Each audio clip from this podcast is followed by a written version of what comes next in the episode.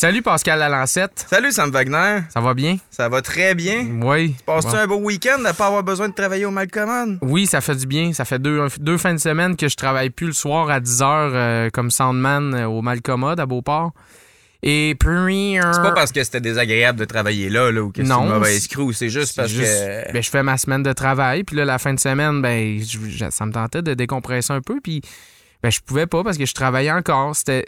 C'était le fun, là, le- les coffres, euh, euh, se tu sais. remplissait bien. Puis, ben, quand t'as pas euh, de temps pour aller sortir d'un bar, ben, il se vide moins vite aussi la fin de semaine. Fair enough. Moins de sorties au restaurant avec les amis, tout cela. Mais, euh, mais là, à un moment donné, qualité de vie, c'est important aussi. C'est ça.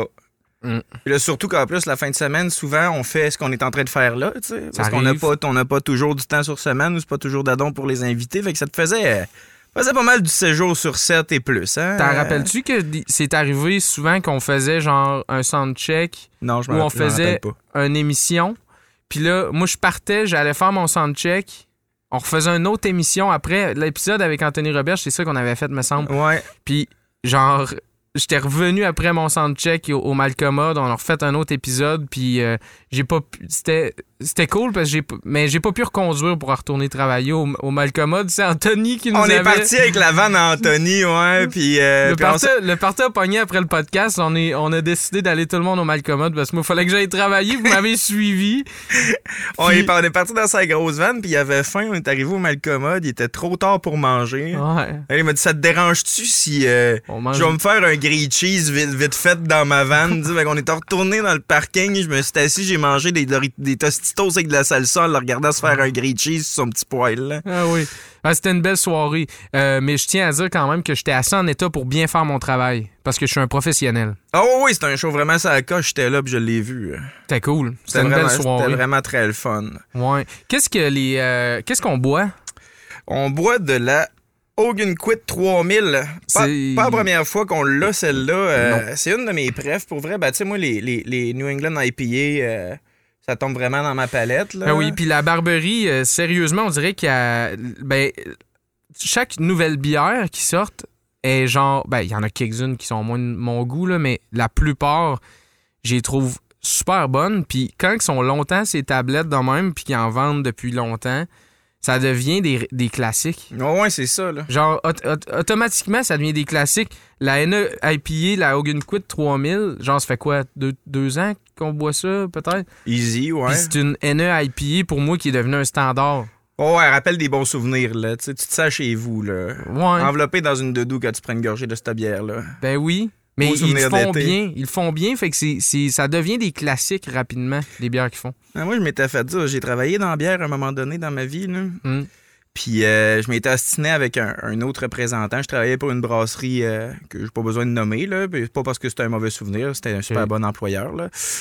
Puis c'est juste parce que je veux pas que ça soit évident euh, c'est qui l'autre représentant puis pour quelle autre brasserie il travaillait. Ok, vu que tu veux pas nommer le compétiteur, tu nommeras pas. Le mien non plus, Ouais, c'est ça, exactement. tu sais. Il n'y a pas de cachette nécessairement à faire de ce côté-là. Puis, euh, en tout cas, je lâchais le monde de la brasserie, puis ça me tentait plus. Puis, euh, puis c'était pas, euh, c'était pas la bière, c'était la vente en général que je voulais lâcher à ce moment-là dans la vie. Puis euh, le gars en question, il disait Ah ouais, c'est pas fait pour tout le monde, euh, ce genre de pression-là. Puis tout, tout discours de vendeur, là, je pense que t'as déjà entendu ça. Ouais, ouais, du Bref. shaming, là. Oh ouais, du gros shaming parce que j'étais parce que ça me tentait plus de vendre. J'abandonnais. Ah ouais. J'étais pas capable de, de, de dealer avec cette pression-là. Tu tu sais. es en train de lâcher le Wolf of Wall Street Dream, là. Tu sais, là, t'es comme. Ah ouais, hein? Non, c'est ça. C'est pas fait pour ça. Puis en tout cas, on jasait de bière, puis tu le quittes, mais il y a quand même de quoi de positif qui est ressorti de cette conversation-là. Puis je suis quand même d'accord avec ça. Il disait une bonne bière, c'est pas nécessairement une bière qui a un goût ben ben particulier ou ben ben fancy. C'est une bière que le brasseur est capable de refaire systématiquement toujours de la même façon, tu sais. Puis que t'es sûr que tu vas boire tout le temps la même affaire. Ouais. Puis je suis quand même d'accord avec ça jusqu'à un certain point. Il, y a, des produits qui peuvent être bien bons de très petites euh, brasseries, puis ils n'ont pas nécessairement toujours la possibilité de se reproduire. Mais s'il y a bien quelque chose que la Barberie est capable de faire, c'est de reproduire leur recette. Là. Ouais, puis d'en sortir beaucoup, ça m'étonne à quel point qu'ils en sortent, mais qui, soutiennent quand même tout le temps leur réinventif. Genre, ils ont comme, en deux, trois ans, ils ont, ils ont augmenté l'offre incroyablement. Puis euh, la demande est là, elle est au rendez-vous. En tout Mm. cas, juste, juste moi, ma demande à moi est, est assez Eh, élevée c'est- en Barberie, mais puis, euh, puis ils réussissent à, ils réussissent à rentrer. oui. Excellent. Qui qu'on reçoit cette semaine? On reçoit euh, Sophie Gabrielle Doyon. Sophie Gabriel Doyon, exact. Auteur, compositeur, interprète. Ouais. Une de mes bonnes amies. Vraiment douce, Tout- vraiment gentille. Tous tes amis. Toutes mes amies, je connais tellement de monde. Trop Je d'amis. suis tellement populaire. Professeur aussi de musique. hein? Professeur de chant. Puis euh, de, pro- professeur, de, professeur de piano, pardon. Pas Ouais. professeur de chant. à une école de musique à, à Beauport qui est un- une institution familiale. C'est sa mère qui est directrice de ça. Sophie, elle a baigné dans principalement dans la musique classique, mais dans la, la musique toute sa vie. tu sais. Ouais. Puis euh, ce qui est spécialement intéressant dans cette, euh, dans cette rencontre-là, puis dans cette entrevue-là, c'est euh, le passage du, euh, du milieu strict de la musique classique, puis euh, de la mettons, rigidité qui va avec ça, puis du milieu aussi pédagogique, puis de l'enseignement, à sa propre recherche créative, là, qui est une démarche assez récente pour Sophie Gabriel. Elle a sorti un EP récemment. Ouais. Euh, en octobre dernier, là, elle faisait le lancement de son EP. Euh, c'est, superbe, des belles, euh, des belles chansons, beaucoup plus dans le pop, euh, où elle a pu se laisser aller. Elle a eu vraiment énormément de plaisir à faire Ce ça. qu'on Nous en- entend, c'est une, c'est justement c'est une artiste qui a eu un- un- une éducation stricte dans la musique puis qui a décidé de se libérer. C'est quand même le fun d'entendre euh, sur enregistrement. tu sais. Ouais, carrément, c'est Mm. ça, exactement. Fait que, euh, ouais, super, super de belles rencontres avec, euh, avec une personne euh, douce et charmante. Je suis sûr que vous allez vraiment apprécier ça. Je trouve que ça ramène. c'est, c'est une des entrevues qu'on a qui ramène la créativité à un niveau plus euh, démocratisé, si, Ouais. si je peux le dire, Ouais. parce que même si elle vient d'un milieu qui est euh, directement lié à la culture puis, euh, puis à la création, euh, c'était pas nécessairement quelque chose qui s'était permis vraiment jusqu'à maintenant. Puis euh, ça, ça devrait être perçu par tout le monde comme. Un coup d'en- un coup, un coup d'envoi. un- Allez. une tape sur l'épaule, fait, encourage, vas-y, vas-y, t'es ouais, capable. c'est ça, aussi, hein, euh, tu sais. laissez, laissez-vous aller, puis croyez-y à ce que vous faites à partir à n'importe quel moment dans votre vie. euh, ça, ça peut être le fun de commencer à créer vos propres affaires. Mm. Puis, euh, puis c'est super, euh, c'est super beau à entendre.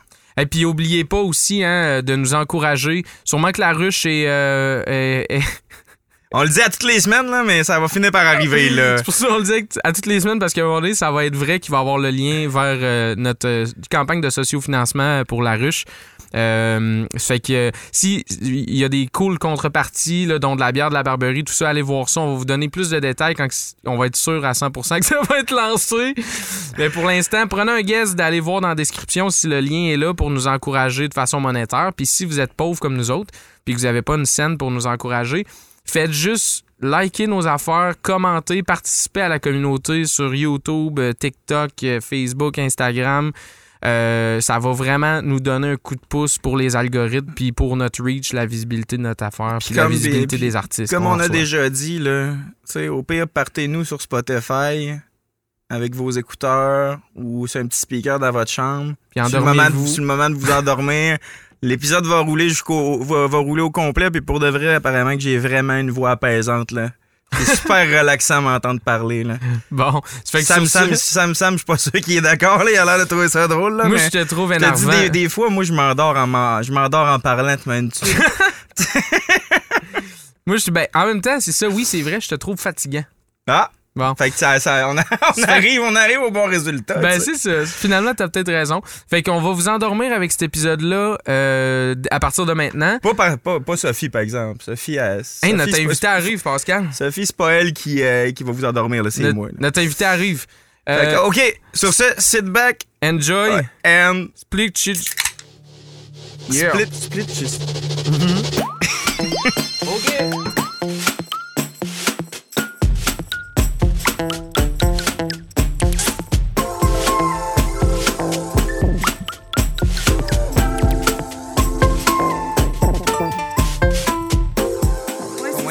avec personne, euh, tu sais, la créativité, c'était pas évident. Mais toi, t'as fait quoi pendant ce temps-là, dans le fond?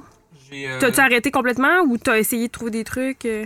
Ben, je me suis euh, morfondu. J'ai pleuré. C'est ce que j'ai fait. Non, mais moi, ça a vraiment été tough Cheers. pour la, la créativité. Là. Ouais. Cheers. Ouais, ouais. Euh, ça m'a ça m'a fait un gros, euh, un gros blanc. Là. OK. Genre, euh, je m'installais devant l'ordinateur, il n'y avait rien qui se passait. Là. Ah ouais. J'étais plus capable de. de- j'avais plus de. C'est ça, j'avais plus d'inspiration par à tout. Ok. J'étais plus inspiré euh, par, euh, disons, euh, l'écroulement du modèle économique. Non, non, mais tu sais, j'étais- j'avais. La fin de la société telle qu'on la connaît. non, Ouais. c'est ça. Non, ça me ça m'a vraiment pas fait là, la pandémie à ce niveau-là. Par contre, ça a quand même fait du bien euh, à des niveaux personnels là. euh, tu sais, sauf que créativement, ça a été. Ouais, faut- moi, je me suis rendu compte qu'il faut que ça bouge. Là. Faut qu'il y ait des, faut que je vive des affaires, mettons, pour être Ouais, inspiré. c'est ça. Puis tu te nourrissais probablement aussi des gens avec qui t'étais, tu sais, du monde, tu sais, du monde qui joue, des musiciens, puis là, t'es voyais Ben, plus. juste être ici de- euh, dans le pantoum, c'est un peu ça. Tout, Ben là, oui, tu ça. tu croises plein de monde, tu vois plein de Mm. monde, euh, t'entends des affaires, ça te reste dans la tête. euh, tu sais, c'est Mm. sûr que entendre de la musique, c'est Ouais. inspirant, voir des gens.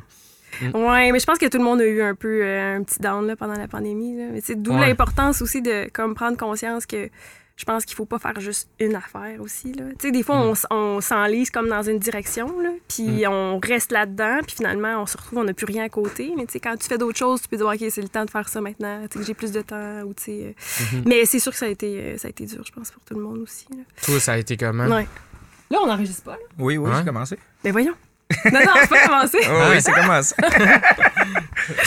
Comment j'ai trouvé ça? En fait, moi, ça a été un peu le contraire. là. Ça m'a vraiment permis de me retrouver, je pense. Euh, j'ai, euh, tu sais, moi, dans le fond, euh, j'ai toujours... Moi, je suis musicienne classique là, de formation, puis tu sais, j'ai toujours fait du piano classique depuis l'âge de 7 ans jusqu'à 24 ans. Puis euh, à partir de la fin de ma maîtrise, là, tu sais, j'ai- j'avais tellement l'impression que j'étais j'étais perdue, que c'était pas ça qui me convenait. La musique classique, ça me ressemblait plus vraiment. Puis j'ai comme pris le temps de justement de m'asseoir puis de, de penser à, à ce que je voulais. Puis je me suis dit, ce que j'aime, en fait, c'est créer, c'est la création. Fait que ça a été comme une prise de conscience à ce moment-là. La pandémie, ça m'a permis de prendre conscience de ça, puis de me rapprocher aussi un petit peu de moi-même, puis de redéfinir un petit peu plus là, ce que je veux. Puis euh, non, ça a été vraiment euh, positif. Mais c'est sûr que à d'autres niveaux, ça a été dur, mais à ce niveau-là, ça a été, ça a été vraiment positif. Vraiment. Mm. C'est pendant cette période-là que tu as commencé à travailler sur le projet que, que Ouais. tu es en train de sortir actuellement? C'est ça. J'ai commencé à écrire. J'ai refouillé dans mes, dans mes carnets parce que moi, j'écris beaucoup. Euh, j'ai des carnets pour plein d'affaires. Là, d'ailleurs, j'ai un carnet qui retrace tout le, tout le processus de, de création derrière mon EP qui va sortir au mois Je d'octobre. pensais que tu allais dire j'ai un carnet de mes carnets pour les retrouver. Non, mais quasiment, là, tu sais. Non, mais c'est ça, c'est un carnet dans lequel j'ai comme toutes mes petites inspirations qui va être exposées euh, dans une... euh, c'est la maison euh, Tessier dit la plante, c'est à Beauport. OK. Puis ils font comme un genre de petite exposition de carnet d'artistes. Puis c'est super intéressant parce que ça retrace le processus créatif euh, des artistes. Puis moi, c'est vraiment, c'est ça. Dans le fond, euh, c'est à c'est ce moment-là que j'ai commencé à écrire, que j'ai commencé à, explorer, à me laisser plus aller sans pression. Puis euh, je me suis entourée. C'est sûr que pendant la pandémie, la pandémie, je pouvais pas jouer avec d'autres musiciens. Puis ça, ça a été dur. Mais quand on a commencé à pouvoir se revoir, j'ai, retrouvé comme le plaisir de jouer avec des gens. Puis là, j'ai commencé à m'entourer de musiciens. Puis euh, c'était vraiment, c'était vraiment le fun. Puis c'est à ce moment-là que le projet a décollé. Là. C'est cool, c'est cool Ouais, ça, le, ouais. le- le- le carnet où est-ce que tu détailles ton processus créatif. Ouais. Tu sais, les difficultés que tu as eues à travailler toute seule, euh, tu parles Ouais. de ça aussi ou euh, tu sais, comment, comment tu détailles ça, ton processus créatif? Ben, c'est drôle parce que moi, je suis pas une. Je dirais que travailler tout seul, c'est pas quelque chose qui me dérange tant que ça. Euh, je suis une personne très, très. euh, Je suis assez solitaire. Puis euh, j'aime ça comme. être, je suis très introspective. euh, introspective aussi, c'est ça. Puis, euh, tu sais, je, je, je pense que travailler seul, c'est pas un problème. Je- ce que, ce que je trouve peut-être un petit peu plus dur, c'est de, de composer avec les. Les hauts et les bas, dans le sens que la création, là, on n'est pas toujours, je trouve, dans un mode créatif tout le temps à 100 tu sais. Il y a des moments où on n'a rien à dire, on dirait qu'on sait pas quoi écrire, puis on est un petit peu... Je trouve que c'est anxiogène aussi de pas savoir quoi faire, là. Tu sais, je sais pas si ça vous est déjà arrivé, là, mais moi, je sais que c'est pas longtemps que je fais ça, mais quand j'ai quelque chose à dire, je suis contente. Je l'écris, je, je compose, tout ça. Mais quand euh, j'ai rien à dire, je suis vraiment anxieuse. Puis c'est drôle parce que récemment, j'ai fait euh, les auditions pour euh, le Festival international de chansons de Granby. Puis après l'audition, on avait le droit d'avoir une espèce de petite rencontre avec les juges. Puis il y a une des juges qui m'a dit, qui a fait l'École nationale de la chanson, elle m'a dit, un de mes profs qui m'a le plus marqué, c'est un prof qui m'a dit, inquiétez-vous pas si vous avez rien à dire des fois, tu sais. Si vous, mettons, vous êtes enceinte, vous avez vécu une gros, mais, un déménagement, la maladie, vous- n'avez pas d'inspiration, ça sert à rien d'essayer de chercher, tu sais, si ça marche pas. Mais moi, c'est un petit peu ça, là. Je suis comme en, en recherche, là, voir, qu'est-ce que, qu'est-ce que je suis capable, de faire quand ça marche pas, quand j'ai pas d'idée, est-ce que... Comment tu peux stimuler ça, finalement, là, ça. sans avoir besoin de le forcer? Parce que Ouais. Si- Oh. Le micro est en train Ah, de, excusez. de, de, de touché descendre. Je voyais faire ça de même subtilement. C'est pas, c'est pas de ta faute, il replace le mien au moins euh, quatre fois par épisode. J'ai un toc. Ah oui, c'est vrai. Non, non, mais je le Des voyais formations descendre. professionnelles, quand même. ça. Je le voyais descendre, là, je faisais de l'anxiété. C'est ça. Mais ouais, c'est ça, on le vit tout un peu, là, avoir le syndrome de la page blanche. Puis quand tu essayes, quand tu forces trop, finalement, ça sonne forcé. Ça paraît que. Exact, c'est ça. C'est ça. Mais c'est super important, la création. Puis euh, de plus en plus, je trouve que c'est, ça doit être valorisé. Puis je pense que moi, la prise de conscience vient du fait que j'ai vraiment été pendant environ là, une vingtaine d'années dans un milieu où la création, ça n'avait pas vraiment sa place. J'étais vraiment dans un milieu classique, euh, très euh, performant, très sérieux. euh, puis euh, L'interprétation, ça a quand même une grosse part, par exemple, en musique classique. Ben, c'est sûr que ta personnalité ressort beaucoup dans ton interprétation, mais t'as pas beaucoup de marge de manœuvre parce que, tu sais, par exemple, tu joues une sonate de Beethoven, il faut que tu joues de telle façon, tu sais, mettons, les traits vont être joués de cette façon-là, puis t'as pas, tu sais, tu peux, c'est sûr que la personnalité des musiciens vont, vont ressortir un petit peu quand même, mais c'est pas c'est pas la même chose puis je- moi je, en tout cas du moins je me suis un peu perdue là-dedans j'étais pas j'étais pas à l'aise avec ça puis la création, c'est devenu euh, essentiel, là, honnêtement. euh, je trouve que c'est super important. Puis il y a euh, quelque chose de. Il y a quelque chose de beau aussi quand tu arrives à découvrir un artiste qui te ressemble. Tu sais, sais, un artiste qui parle le même langage que toi ou tu sais, qui, qui. Tu dis, hey, mon Dieu, on, on aurait dit que. On dirait que c'est mes mots, tu sais, on dirait que c'est ce que je pense au fond de moi. Ouais. Parce que des fois, on pense qu'on est tout seul là, dans notre tête puis dans nos idées. Là. Mais euh, hey, là, je parle beaucoup, là, je m'excuse. C'est Mais c'est pour ça que t'es là. euh, Mais c'est parce que hier, justement, j'étais. on, inter- on intervient nous autres aussi, là, c'est une conversation, mais euh, tu c'est- toi qui es l'invité. Ouais, c'est ça. Mais c'est parce que ça m'a marqué hier. J'étais, il y a quelqu'un qui a commencé à me suivre sur Instagram, puis je suis allée voir c'était qui, puis qu'est-ce qu'elle faisait. Puis c'est une personne qui a l'air d'écrire des, des poèmes, tu sais, c'est bien beau. Puis euh, elle a publié une photo, tu sais, puis sur la photo, c'était comme une, petite, une forêt de conifères, c'était super beau. Puis en bas, c'était écrit, on dirait que des fois, mon ventre ressemble à ça, tu sais. Puis là, j'étais là, mon Dieu, c'est moi. Une mon forêt ça. Non, mais tu sais, la forêt, la nature. OK. Non, il y a quelque chose de Les mouches pis tout, là, ouais. Non, mais quand ça que je file en Abitibi, là. Ouais, toi, tu connais quelque chose là-dessus, mais. non, c'est pas ça que je veux dire. Ce que je veux dire, c'est que, tu sais, les mots de la personne venaient vraiment me chercher, là.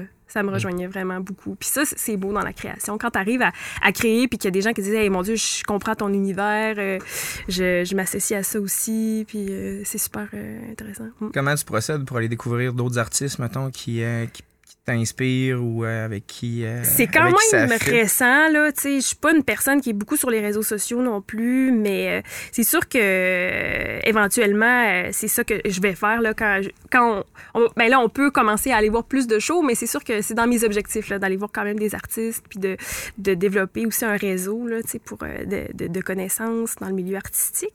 Mais moi, c'est ça. C'est beaucoup les réseaux sociaux ou du bouche à oreille. Mon chum, il connaît tellement de, de musique d'artistes émergents. là. il en connaît plus que moi, puis il n'a pas étudié en musique. Fait que, il est capable tout le temps de, de, de m'en faire découvrir, mais euh, c'est super important. Puis je trouve que c'est important aussi de faire de la place, justement, à ces artistes-là, tu sais. C'est difficile de percer, là, dans ce milieu-là, puis de... C'est pas toujours non plus nécessaire de percer d'une certaine façon, mais des fois, euh, c'est important de, de sentir qu'on a quand même une, une place. Là, euh. Un support quelconque, support, là, ouais.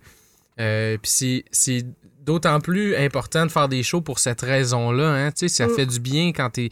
tu es en spectacle tu te rends compte, OK, il y a du monde qui, qui viennent ou qui viennent pas des fois, mais non, Ouais. mais tu sais, il y a du monde qui viennent puis qui sont qui trippent, là, qui aiment ça, ils viennent, avoir un contact avec la le public, là, Mhm. ça fait tellement du bien. Là, je travaille avec un artiste en ce moment, il- on dirait que ça le déprime, il sait plus si ce qu'il fait est, bon, mais il fait pas de show. Tu sais, Ok. J'ai dit, ben, va voir ton public, là, tu sais, Mhm. va les rencontrer, Mhm. tu vas voir, là, il y a du monde Ouais. qui trippe, là, puis tu sais, ça, ça se passe super bien, ces Ouais. affaires, mais il s'en rend comme pas compte parce Mhm. que euh, il n'y a pas de booking, il s'occupe pas du booking. Euh, Mhm. là, j'ai dit, hey man, euh, t'es en train de. Tu sais, ça- ça va, ça va t'enlever la déprime de- d'en face, Ouais. là, mais que tu vois que le monde triple. Là. Fait que Exactement. Oui, oui. Puis c'est drôle parce que moi, quand j'ai commencé à créer, je voulais pas nécessairement présenter mes choses. Tu sais, j'étais, j'étais gênée. Mm. Gênée du milieu d'où je proviens aussi. Je me disais, tu sais, là, je fais de la musique pop, tu sais, alors que j'ai toujours fait de la musique classique. Tu sais, qu'est-ce qu'ils vont penser? C'est Tu une sais, mon hérésie. Tu sais, mon réseau est tellement pas là-dedans. Puis euh, il y a quelqu'un qui m'avait dit... ça, T'as-tu subi ben du rejet, finalement? Non, pas tant que ça. C'est pas si longtemps non plus. Peut-être que ça s'en vient, je le sais pas, là, mais... euh, La, la fille, euh, la fille qui est étudiante en classique, que sa mère part à un festival de jazz et tout, tu sais, c'est comme. Ouais. Là, t'es, t'es- t'es comme une bête noire là, pour le domaine Mais du je classique. pense que ça, ça a aidé beaucoup parce que mes deux parents sont musiciens professionnels. Mon père, Ouais. lui, il a fait, il est saxophoniste, il a fait autant du jazz que du classique. Puis chez moi, là, ça a toujours été très. L'exploration a toujours été vraiment valorisée. Puis mes parents écoutent euh, de la musique de tout genre, puis beaucoup de jazz, là, c'est sûr. Puis je pense que ça, ça a beaucoup aidé. Euh, mes parents sont très ouverts, ils me supportent beaucoup aussi, ça, c'est bien. Mais, euh, tu sais, il y a quelqu'un qui m'a dit à un moment donné au début, tu sais, Sophie, tout le monde a le droit de créer, là. Peu importe, là, que ce soit bon ou pas bon, là, t'as le Ouais. droit de créer. Puis moi, c'était ça, j'avais comme une gêne au début, tu sais. Mais finalement, je l'ai faite, puis je suis bien contente. euh, je suis contente parce que, tu sais, Comment que ça s'est passé finalement? Dans le sens. Quand est-ce que tu as eu le, le guts là, de te lancer, là, de juste, mettons, chanter devant quelqu'un? là? Des fois, c'était Ouais. comme un premier step qui Ouais. est tough. ouais. Comment que ça s'est fait?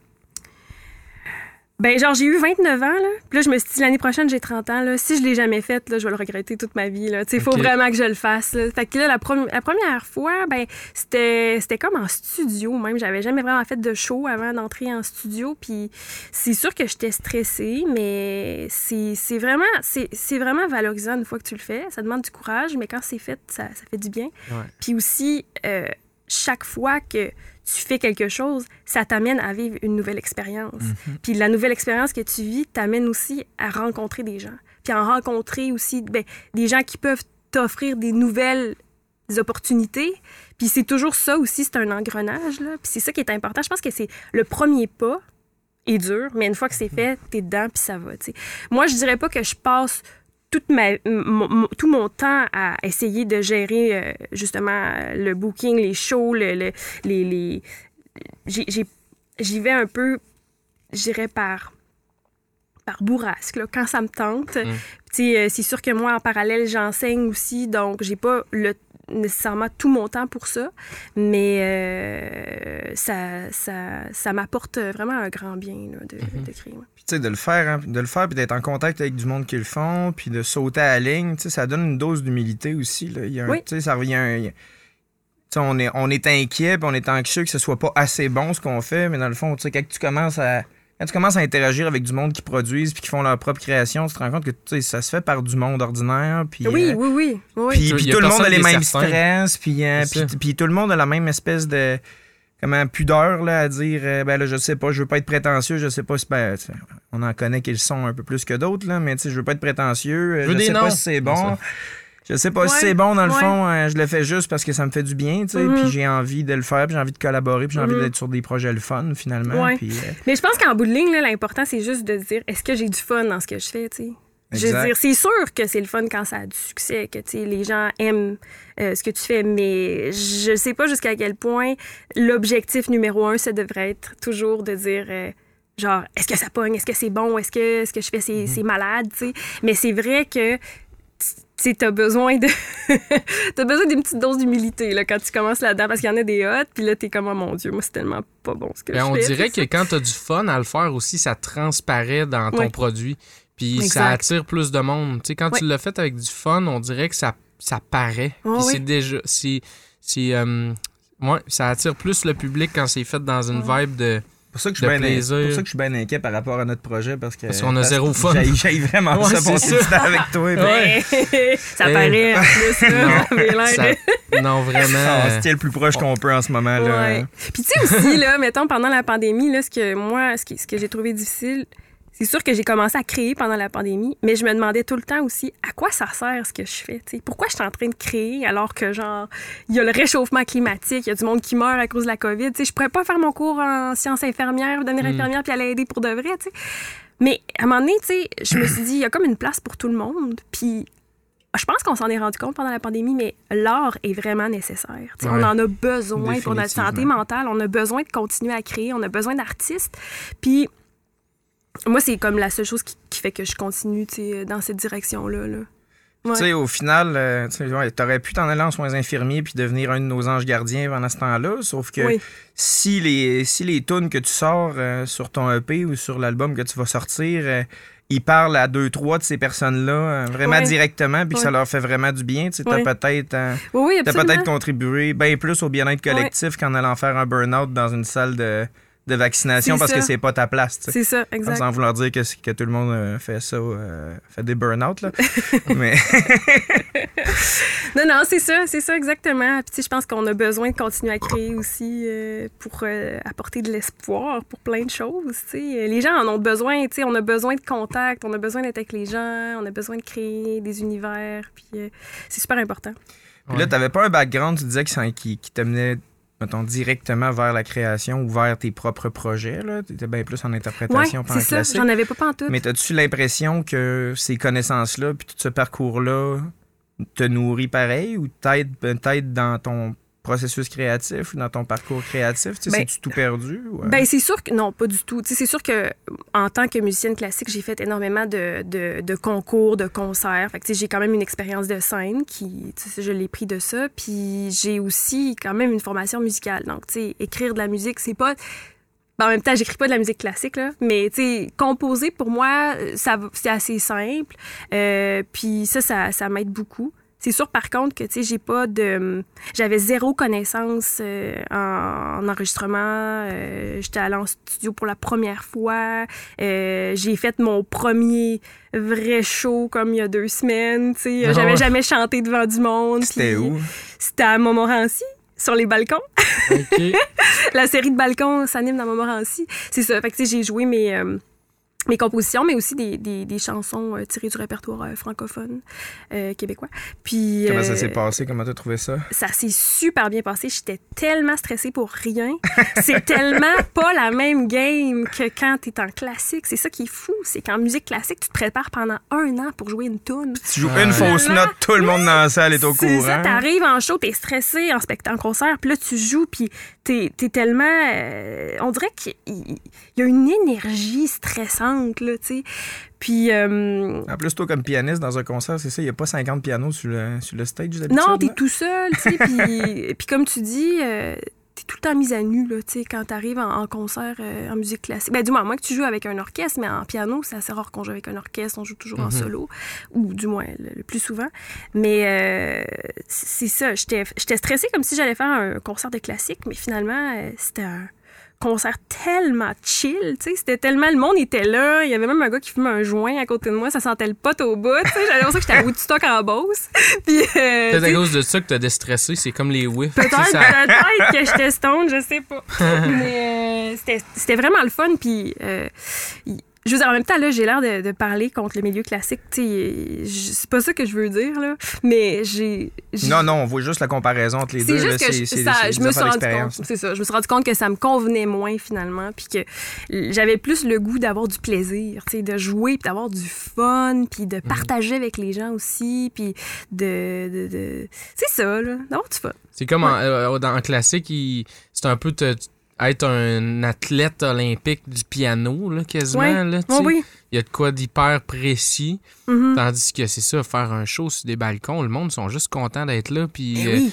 puis même euh, quand il y a une fausse note ou quand il y a des, des bugs, j'ai remarqué souvent le, le- le public aime ça parce que ça leur f- Tu sais, Ils vivent l'impression un moment de- unique. Ouais, c'est ça. Puis, euh, Ça rapproche peut-être là, tu sais, les Ah gens de, des musiques. Et il y a aussi ça aussi en musique classique, c'est que souvent, euh, on a, tu sais, les musiciens classiques sont sérieux, tu sais, ils vont pas parler quand ils vont arriver sur scène, ils vont Ouais. juste jouer leurs pièces. la game du cool. Les gens se sentent loin. Même, même dans le public, il y a une espèce d'éthique. Là, tu faut que Mhm. tu saches quand est-ce que c'est le temps d'applaudir. Si t'applaudis un peu trop de bonheur, t'as l'air d'un imbécile dans la salle. Si tu dis pas bravo bon moment, là, non, non, là, hey, tu fais pas partie de la gang, toi, tu viens pas souvent. hein. Ouais, c'est ça. Ils ont- Il y a l'OSQ qui a fait des publicités là, il y a quelques années, justement, pour un peu démocratiser la musique classique, tu sais, puis rendre Ouais. ça plus accessible au grand public. Je pense que c'est n'importe qui peut aller voir des, des concerts de musique classique. Mais, Ben, écoute, euh, je suis allé, tu sais. Ben, je te félicite. J'espère que tu as apprécié l'expérience. Mais, tu sais, euh, c'est ça. je- moi, je me souviens, entre autres, que aussi, ce qui est difficile, ce que je trouvais difficile, c'est que c'était jamais assez bon. Euh, Ouais. on arrivait, on, on jouait, puis là, après ça, le prof, il vient te donner tes commentaires. Ah oui, c'était bon, mais attention, ici, t'es tout le temps en train de te remettre en question. C'est jamais assez. Fait que tu développes des comportements aussi qui sont comme pas sains. Tu sais, t'es Mhm. toujours très perfectionniste, euh, puis c'est jamais assez bon. Fait que l'estime de soi en prend un coup. Fait que... euh, mais euh, oui, c'est ça. Ça, ça, ça, ça me fait du bien de me détacher de ça un petit peu. La légèreté qui va La avec, euh, légèreté, euh, avec le fait de faire tes ouais, propres projets. ouais. Puis là, t'as un EP complet qui est sorti récemment. Non, il va sortir au mois d'octobre. Il va sortir au mois d'octobre. C'est ça. J'ai deux chansons qui sont déjà sorties sur Internet. Puis j'ai euh, mon premier EP qui va sortir euh, au mois d'octobre euh, avec mes six compositions, puis mes trois musiciens qui vont jouer avec moi. Ok. C'est ton, ton produit au complet. Les musiciens, ils- les musiciens ils t'accompagnent là-dedans, mais c'est tes compositions, c'est tes textes, c'est ton mes affaire. textes, euh, mon univers, euh, c'est tout moi qui ai créé, tu sais, c'est le fun. Puis c'est ça aussi, j'étais comme un peu gênée au début de demander à du monde de jouer avec moi, tu sais, euh, quand t'as pas eu, tu sais, l'occasion de te plonger dans le milieu plus un peu euh, pop, là, euh, t'es comme un peu gênée hey, ça te tente-tu d'embarquer dans mon projet? Et finalement, à date, ça se passe bien, là, je suis contente. Il y a Ouais. des beaux commentaires, c'est le fun. Qu'est-ce qui a inspiré euh, cette- cet univers-là? Tu, sais, tu parles de quoi dans, dans le dans le que tu vas, sor- Ben, que tu vas sortir? C'est un peu tannant, là, parce que j'ai six compositions, mais c'est six compositions qui parlent juste d'amour, OK? Je me suis fait un peu critiquer. Correct, c'est un, c'est un thème qui est quand même euh, quand même partagé par la majorité du monde, oui. c'est ça. C'est ça, j'en- parlais récemment. Je disais, tu sais, dans le C'est fond. facile que de parler de don, don l'incarné aussi. Ça se plug mieux, ouais. Mais tu sais, tout le monde vit des histoires d'amour. Tout le monde a une histoire d'amour à raconter. tu sais. Puis moi, j'adore me faire raconter des histoires d'amour. Genre, hey, euh, raconte-moi donc euh, comment t'as raconté ta blonde. tu sais. Puis je trouve ça le fun. Il y a quelque chose. tu sais, Tout le monde a ça. Puis tout le monde recherche ça aussi, tu sais, à quelque part. Que ce soit l'amour de ses parents, de l'amour de quelqu'un, de- de- d'un ami. tu sais. On est toujours un peu à la recherche de ça. Puis moi, mes compositions ont été inspirées entre autres de souvenirs que j'ai vécus au début de ma vingtaine, puis qui m'ont marqué, puis que qui me hantaient un peu, puis que j'avais besoin de mettre en musique. On dirait que le fait de mettre en musique, ça m'a permis de tourner la page sur plein de choses. Puis c'est vraiment ça. Mais c'est sûr que éventuellement, j'aimerais composer sur d'autres thèmes que l'amour, ça va peut-être venir. Mais pour le moment, c'est ça qui m'inspire. Donc euh, c'est euh, c'est c'est thérapeutique un peu comme processus. Thérapeutique, aussi. exactement. Oui, oui, thérapeutique. Extrêmement thérapeutique. Puis en parallèle, tu en parallèle, t'enseignes aussi depuis vraiment Mhm. longtemps? Oui, ça fait euh, dix ans que j'enseigne. Comment tu transposes ça, l'univers créatif ou euh, la créativité dans, ta pratique d'enseignement? Ou c'est-tu quelque chose qui est présent dans ce que tu montres aux jeunes à qui tu euh, que enseignes la musique? Tu dois enseigner le piano, là, Oui, j'enseigne le piano, c'est ça. Ben, euh, mon enseignement a beaucoup changé au fil des années. Quand j'ai commencé à enseigner, j'étais encore aux études, puis j'enseignais exactement comme mes professeurs m'enseignaient. J'avais un enseignement Rigide avec un rigide. bâton. Ah ouais. Ben non, pas de bâton là, mais mais j'étais très euh, oui, j'étais très très exigeante. Euh, je pense que j'avais une vision aussi du cheminement de mes élèves qui était pareil comme celui que j'avais reçu. Euh, puis euh, je me rends compte que c'était peut-être pas nécessairement la bonne façon de faire. Puis au fil du temps, je me suis beaucoup assouplie. Tu sais, maintenant, mes élèves, euh, ils viennent au cours, puis il y en a qui ont, mettons, un cheminement un petit peu plus, euh, tu sais, euh, chargé. Là. Ils, vont, ils vont faire des examens, des concours, des choses comme ça. Mais d'autres qui viennent vraiment juste pour le plaisir d'apprendre une pièce, juste, juste pour jouer. J'ai des élèves qui qui ont pas de piano à la maison, tu sais, puis qui me disent, ben moi, je vais venir une fois par semaine pour jouer avec toi, mais genre... Ils n'auront pas pratiqué entre les deux, là. Puis au début, ça m'aurait tellement dérangé, ça. Ouais. J'aurais fait, mon Dieu, mais qu'est-ce que tu fais ici? Finalement, maintenant, c'est, c'est pas grave. Je me dis, regarde, je leur offre un moment. C'est un moment, puis ils sont avec moi. Je, le- je leur permets de créer des sons, de faire de la musique, puis aussi de s'adapter à chaque élève. Ça, je trouve ça vraiment intéressant. Ouais, ça doit être Ouais. une pas pire job, là. Ouais, Ben, en fait, c'est que chaque personne apprend différemment. ouais. Puis au départ, tu sais, j'étais vraiment, j'avais ma méthode, puis tu sais, tu suis ma méthode, mais finalement, maintenant, je me suis, je me, je- j'essaie de voir un peu, bon, l'élève est comme ça, euh, il- on va essayer d'apprendre de cette façon-là, on va essayer de, de, de s'adapter. Puis euh, je, je vois aussi quand même des répercussions positives sur la relation que j'ai avec mes élèves. Parce qu'avant, tu sais, je, je pense que je les écoutais peut-être pas assez, tu sais, j'imposais trop comment... euh, j'imposais ma manière de faire. T'étais intimidante, comme tu trouvais le pantoum intimidant. C'est vrai. Finalement, c'est pas si pire. ça va. non, non, mais pour vrai, euh, j'étais peut-être intimidante. Tu sais, j'étais pas méchante, là. Puis je pense que j'ai toujours un beau contact avec mes élèves, mais je pense que maintenant, je, je suis plus. euh, je suis plus à l'écoute euh, de ce qu'ils veulent, de ce qu'ils recherchent. Mettons, au début, je leur dis Bon, c'est quoi ton objectif cette année? Qu'est-ce que tu veux faire? Puis je m'enligne sur leurs objectifs plutôt que d'y aller avec ma façon de penser. Puis, euh, ben, mes élèves, euh, la plupart, bon, il y en a quand même beaucoup qui apprennent euh, du répertoire classique parce qu'au départ, c'est sûr que c'est plus facile pour l'apprentissage du piano. Mais pour la technique, tout ça, parce qu'une fois que tu sors un peu du, du programme, ben là, puis que tu as fait quelques années de piano, tu es quand même plus en mesure de jouer ce que tu veux. tu peux t'adapter à d'autres formes. C'est ça, exactement. Mais quand t'as pas vraiment de formation ou de technique, c'est sûr que c'est plus difficile. Sauf que une fois qu'ils sortent de ça, tu ils sont plus libres. Euh, mais mes élèves, ce qui est intéressant, c'est qu'à chaque année, à la fin de l'année, tu il y a toujours une partie exploration. Je leur fais faire une petite création musicale, fait qu'ils composent une pièce. Puis ça, c'est vraiment le fun parce qu'il y en a qui sont, ils ont vraiment peur au début, tu sais, puis ils, ils veulent pas. Finalement, ils sont super contents du résultat. Puis des fois, il y a vraiment des belles surprises. Puis t'as des enfants. J'en ai une cette année, elle a composé une pièce. C'était super bon. Puis là, à chaque cours, elle revenait comme avec quand? la même version. ça sort quand? en même temps que mon EP, euh, j'avais dans le même show. C'est le B-side de ton ça. EP, là. Mais là, à chaque semaine, elle m'apportait la même pièce, mais avec une petite variation dedans. Tu sais, ça s'appelait genre Les Fantômes, je sais pas trop, là. C'est une petite fille. Puis à chaque fois, elle venait, elle, reve- elle re- revenait avec une pièce, mais c'était la même, mais genre, mettons là, il y avait de la pédale. La semaine d'après, euh, c'était genre staccato. Elle disait Après que c'était un autre, elle disait que c'était un autre compo. Ouais, elle euh, avait changé le titre. Mais tu Ah, c'était la même c'est pièce. J'aimais tellement ça. Puis elle, elle a vraiment eu du plaisir à faire ça. Puis tu sais, son père, il est super cool parce qu'il y a un logiciel pour comme écrire de la musique sur, euh, sur l'ordi, tu sais. Fait que là, il faisait des belles partitions avec son nom à côté. Tu sais, il y a un sentiment de fierté aussi de dire, hey, c'est moi qui l'ai écrit cette pièce-là. C'est sais. ma toune, là. Tu sais, j'ai fait de quoi, ouais. Puis même pour moi aussi, de faire de la musique, de créer, ça permet de voir, même mes étudiants, ça leur permet de voir que leur prof fait ça aussi, que leur prof écrit des chansons, qu'elle est capable, grâce à sa formation musicale, de faire ça, d'avoir la liberté de créer ce qu'elle veut. Parce qu'il y a ça aussi, le- l'espèce de, de, en ce moment, de, de je dirais pas de, pas un danger, là, mais on perd beaucoup d'étudiants, OK?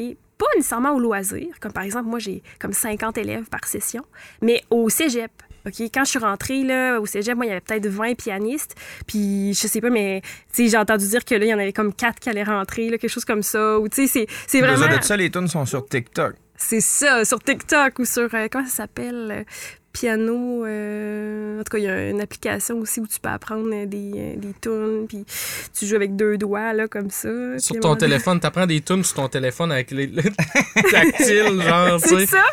Fait que, tu sais, il y, a- il y a ça aussi, c'est de recruter des élèves, c'est vraiment difficile. Puis de, de continuer aussi, de, de continuer l'apprentissage de la musique au niveau, collégial puis universitaire. Il y a vraiment de moins en moins d'étudiants qui continuent. C'est un milieu incertain, puis... euh, les parents, souvent, n'ont pas nécessairement le goût de, de- de- d'encourager leurs enfants à faire ça. Sauf que le fait d'être une, une prof qui continue, qui, qui gagne sa vie un peu avec l'enseignement, mais aussi avec la création, en faisant des petits shows, tu sais, ça permet quand même aux étudiants de dire hey, ma prof a fait ça. Fait que, ça veut dire que si je continue, je pourrais peut-être un C'est jour faire faisable, ça, c'est un but qui est atteignable. Oui, oui, on peut avoir une. tu sais, Je dis pas une carrière, là, mais tu sais, on peut être capable de vivre de ce qu'on fait, tu sais, euh, assez bien, là. Et puis, ouais. juste aussi dans.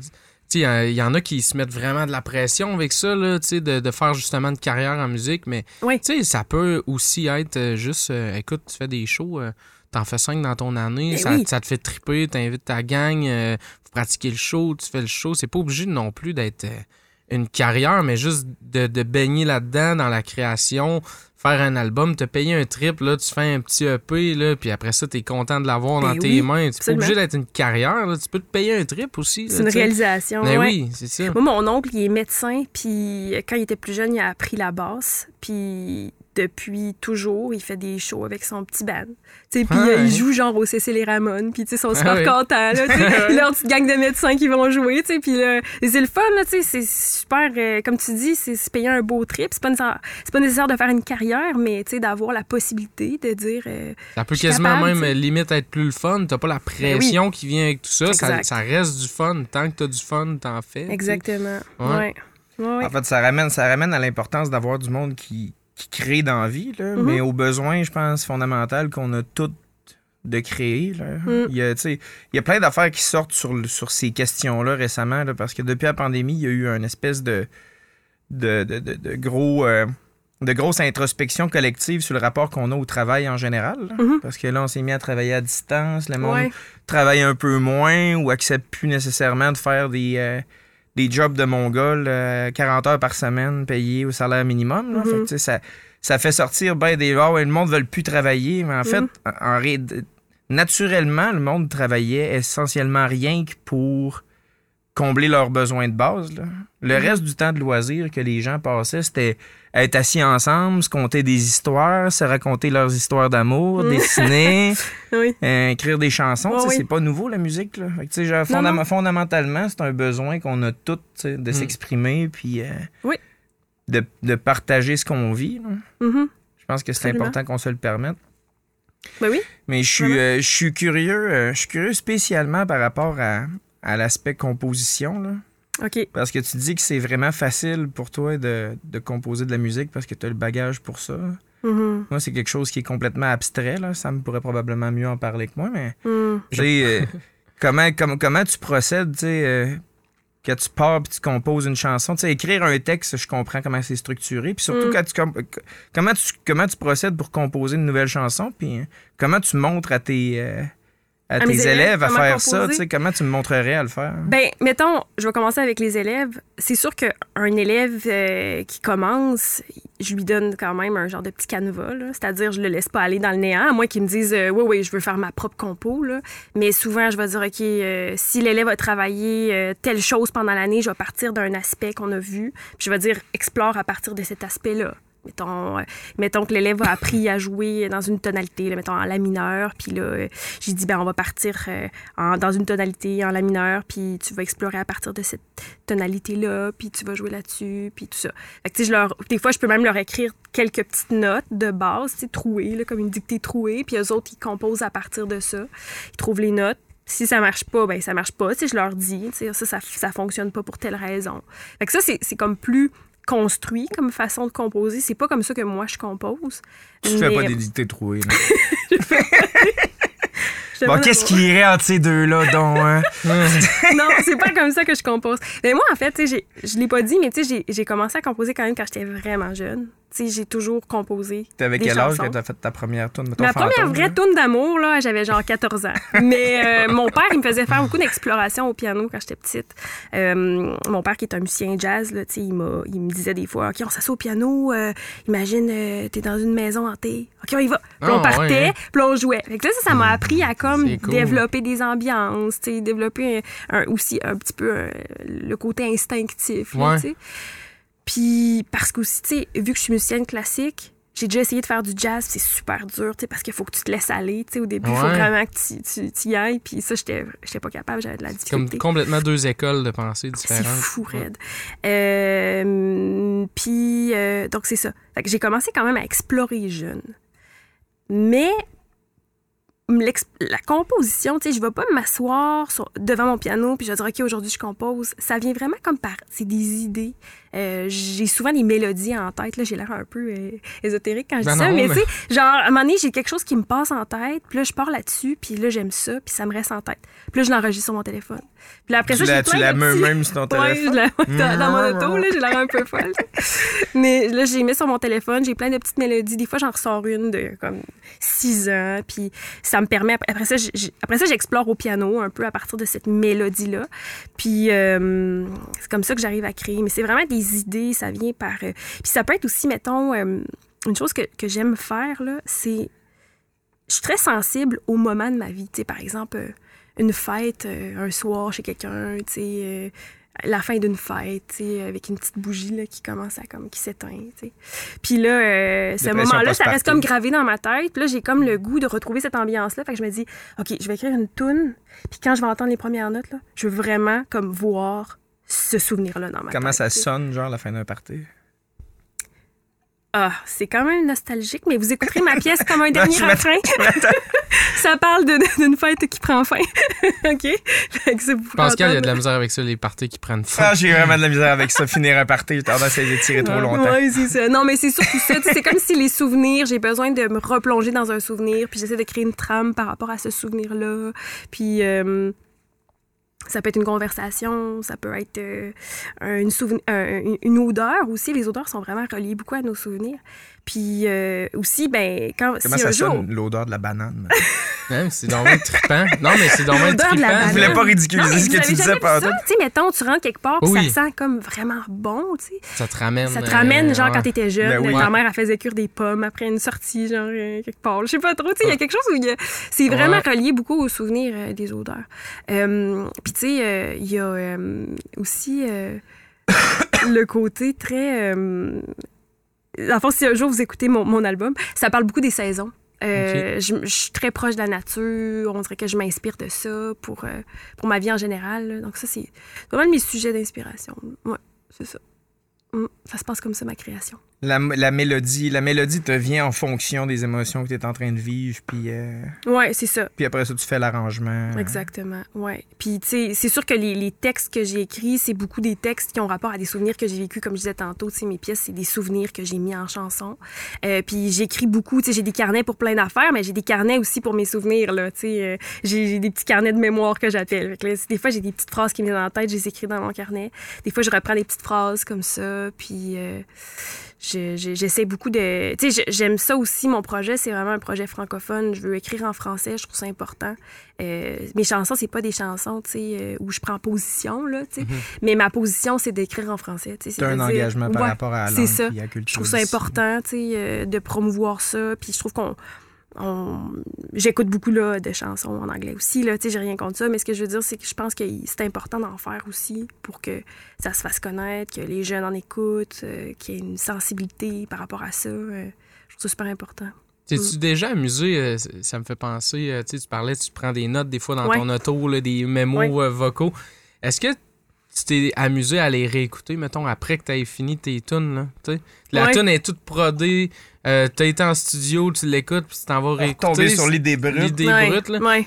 Tu l'as tu Ah fait? ouais, ah ouais, vraiment. C'est terrible trippant, des fois. hein? Mais c'est terrible, oui, c'est trippant, mais terrible dans le sens que des fois, t'es comme, mon Dieu Seigneur, qu'est-ce que C'est ça? parti de où? Ah ouais. ça a tellement changé. Mais moi, c'est ça. C'est un peu ça, ce que tu veux dire, mais j'ai plusieurs aussi, mettons, versions d'une tune. OK? Ouais. Mettons, au début, mon projet, je voulais que ce soit un peu plus jazz, OK?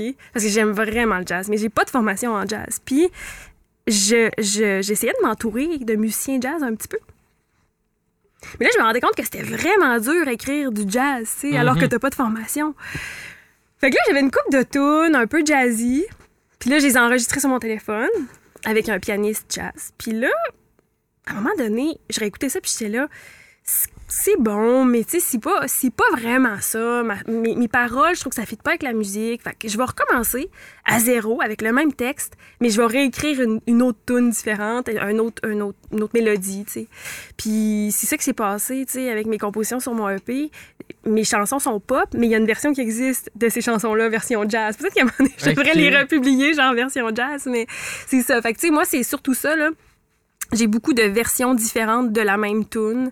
Euh, beaucoup de petits bouts aussi euh, Ouais. de, de ça, ouais, exact. Puis, euh, c'est quoi que. En fait, t'as vu que ça marchait pas, mettons, là, quand t'as essayé de jazz parce que Ouais. dans le fond, c'était pas naturel pour toi, tu sais, dans le fond. Ouais, c'est ça. qu- Qu'est-ce qui t'a ramené vers la pop? C'est c'est un peu. Parce que ça a tendance, tu sais, je, juste, Ouais. euh, je dirais juste ça sur le site, là, tu sais. euh, puis là, surtout, euh, tu le vis, là, tu sais, t'arrives du milieu de la musique classique, là, il y a une espèce de condescendance par rapport à la musique pop, mais Ouais. moi, personnellement, c'est le style musical que j'écoute le plus, là. Je trouve Oui, oui. ça, puis, sais, Ouais. puis c'est un style musical qui se vaut euh, Ouais. autant que les autres. Ouais, puis c'est drôle, je lisais euh, l'autre fois un article, c'était Ariane Roy, là, que vous connaissez probablement. Puis euh, elle, elle disait, elle, elle a une formation en jazz, puis elle s'était fait dire à un moment donné, comme, euh, hey, c'est bon tes tunes. une affaire du genre, c'est bon tes tunes. Puis en plus, c'est pop, tu sais, comme, comme si, mettons, Comme parce que c'était ouais, pop. ça, aurait pu pop, être- ça c'était serait pas comme- bon d'avance, Ouais, puis elle disait comme euh, c'est bizarre de se faire dire ça Mais parce oui. que c'est pop, c'est pas bon, tu sais, ou c'est facile. Mais je sais pas, je, je sais pas jusqu'à quel point c'est c'est euh. Euh, non, c'est Très, profession- très, Très professionnel, Pascal. Pascal. Ça arrive une fois sur deux, là. Mais en Euh, plus, la ouais. pop, là, sérieusement, euh, je vais, je vais me confesser, là, quand j'étais ado, là, Ouais. je j'haïssais la pop radio. Là. Ouais. Moi, j'écoutais du Radiohead, puis j'étais cool, Ouais, OK? moi aussi, j'étais Genre, vous avez rien compris, y a personne qui comprend, là, tu sais, genre, euh, avec Mhm. votre petite musique pop. Puis là, quand j'ai commencé à faire de la musique plus sérieusement, puis euh, j'étais comme, ah, la pop, c'est poche, man, on fait genre euh, du harfang, man, on va pleurer devant un micro, ça va être Ouais. fucking meilleur, man. Puis là, genre, à un moment donné, je me suis assis, j'ai dit, OK, on va essayer de faire une tune pop. Hein? Ah, c'est C'était plus dur, pourri, j'étais pas capable.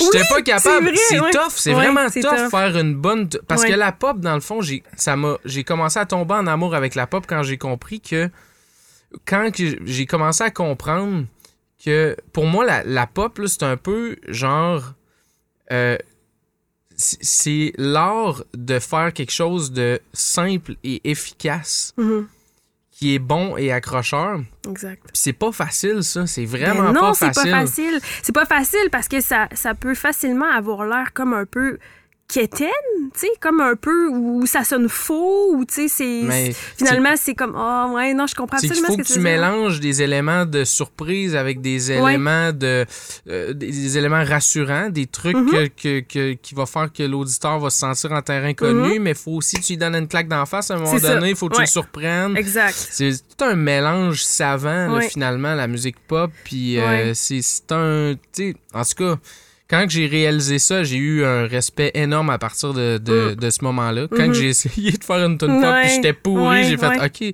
OK. Puis après ça, j'en ai fait littéralement mon devoir d'essayer de faire une tune qui allait jouer à radio commerciale. OK.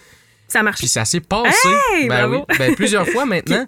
Mais Cool. la première fois, c'était comme un accomplissement. J'ai fait OK, tu sais, ça a commencé avec un genre de dégoût pour la pop. Mhm. Après ça, je me suis penché là-dessus. J'ai Mhm. pas eu le choix d'avoir un respect énorme. Puis c'est devenu ma mission d'essayer de Hey, tu me maîtriser donneras la des trucs, pop. euh, je euh. Ben oui, il y, a- il y a toutes sortes de, de, de- de- mais c'est des philosophies, tu sais. Ouais. Puis il y a des, il y a- puis c'est vraiment intéressant le monde de la Mhm. pop là. Puis depuis ce temps-là, euh, je, ça, ça me fait triper encore euh, la Mhm. musique pop euh, vraiment. Ben oui, puis tu sais, ça revient un peu à ce que je dis, mais c'est pas obligé d'être super compliqué pour être intéressant, tu sais, pour être le fun, puis pour te faire vivre, pour te faire sentir bien aussi quand t'écoutes une tune, tu sais, euh, je veux dire. Ben, ce qui accroche le plus souvent, c'est les idées les plus simples, C'est ça.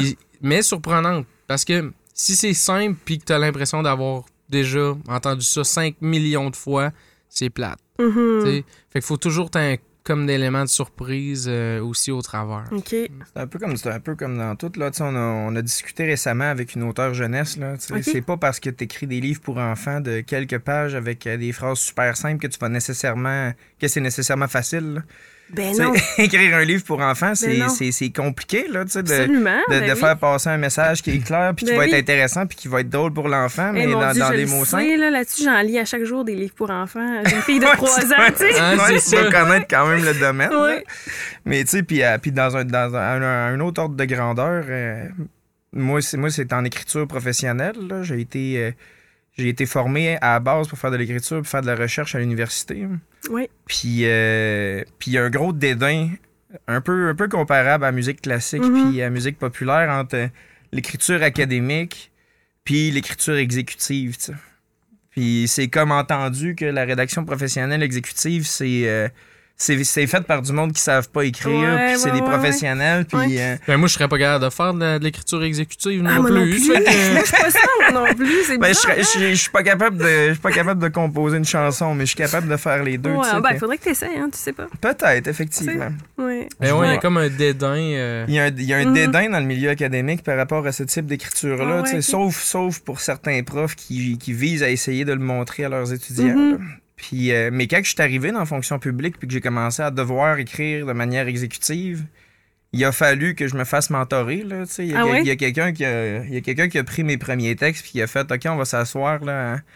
Ça paraît, ça paraît, ça paraît le milieu d'où c'est que tu sors. là. Il y a Ah de la ouais, ok, dentelle mal. Ben, Ben, oui, parce que pour une idée, Ouais. pour une idée qui ben tu sais les idées sont assez puis c'est parce que c'est ça l'affaire Hum, l'idée est complexe faut qu'elle mène à une décision rapide puis simple hum, puis là ben moi, moi si j'arrive puis que je veux détailler l'idée comme il faut Ouais. je vais mettre de la dentelle pas mal autour de mon stock ouais, je vais ouais. m'assurer que que c'est bien enveloppé puis que tout que tout est couvert mais la Mhm. personne qui va me lire elle a pas le temps l'énergie puis Ben c'est l'attention nécessaire pour Ouais. euh, écouter ma dissertation de 25 Exactement. pages là Ouais, oui, Je pense la même affaire un peu en musique.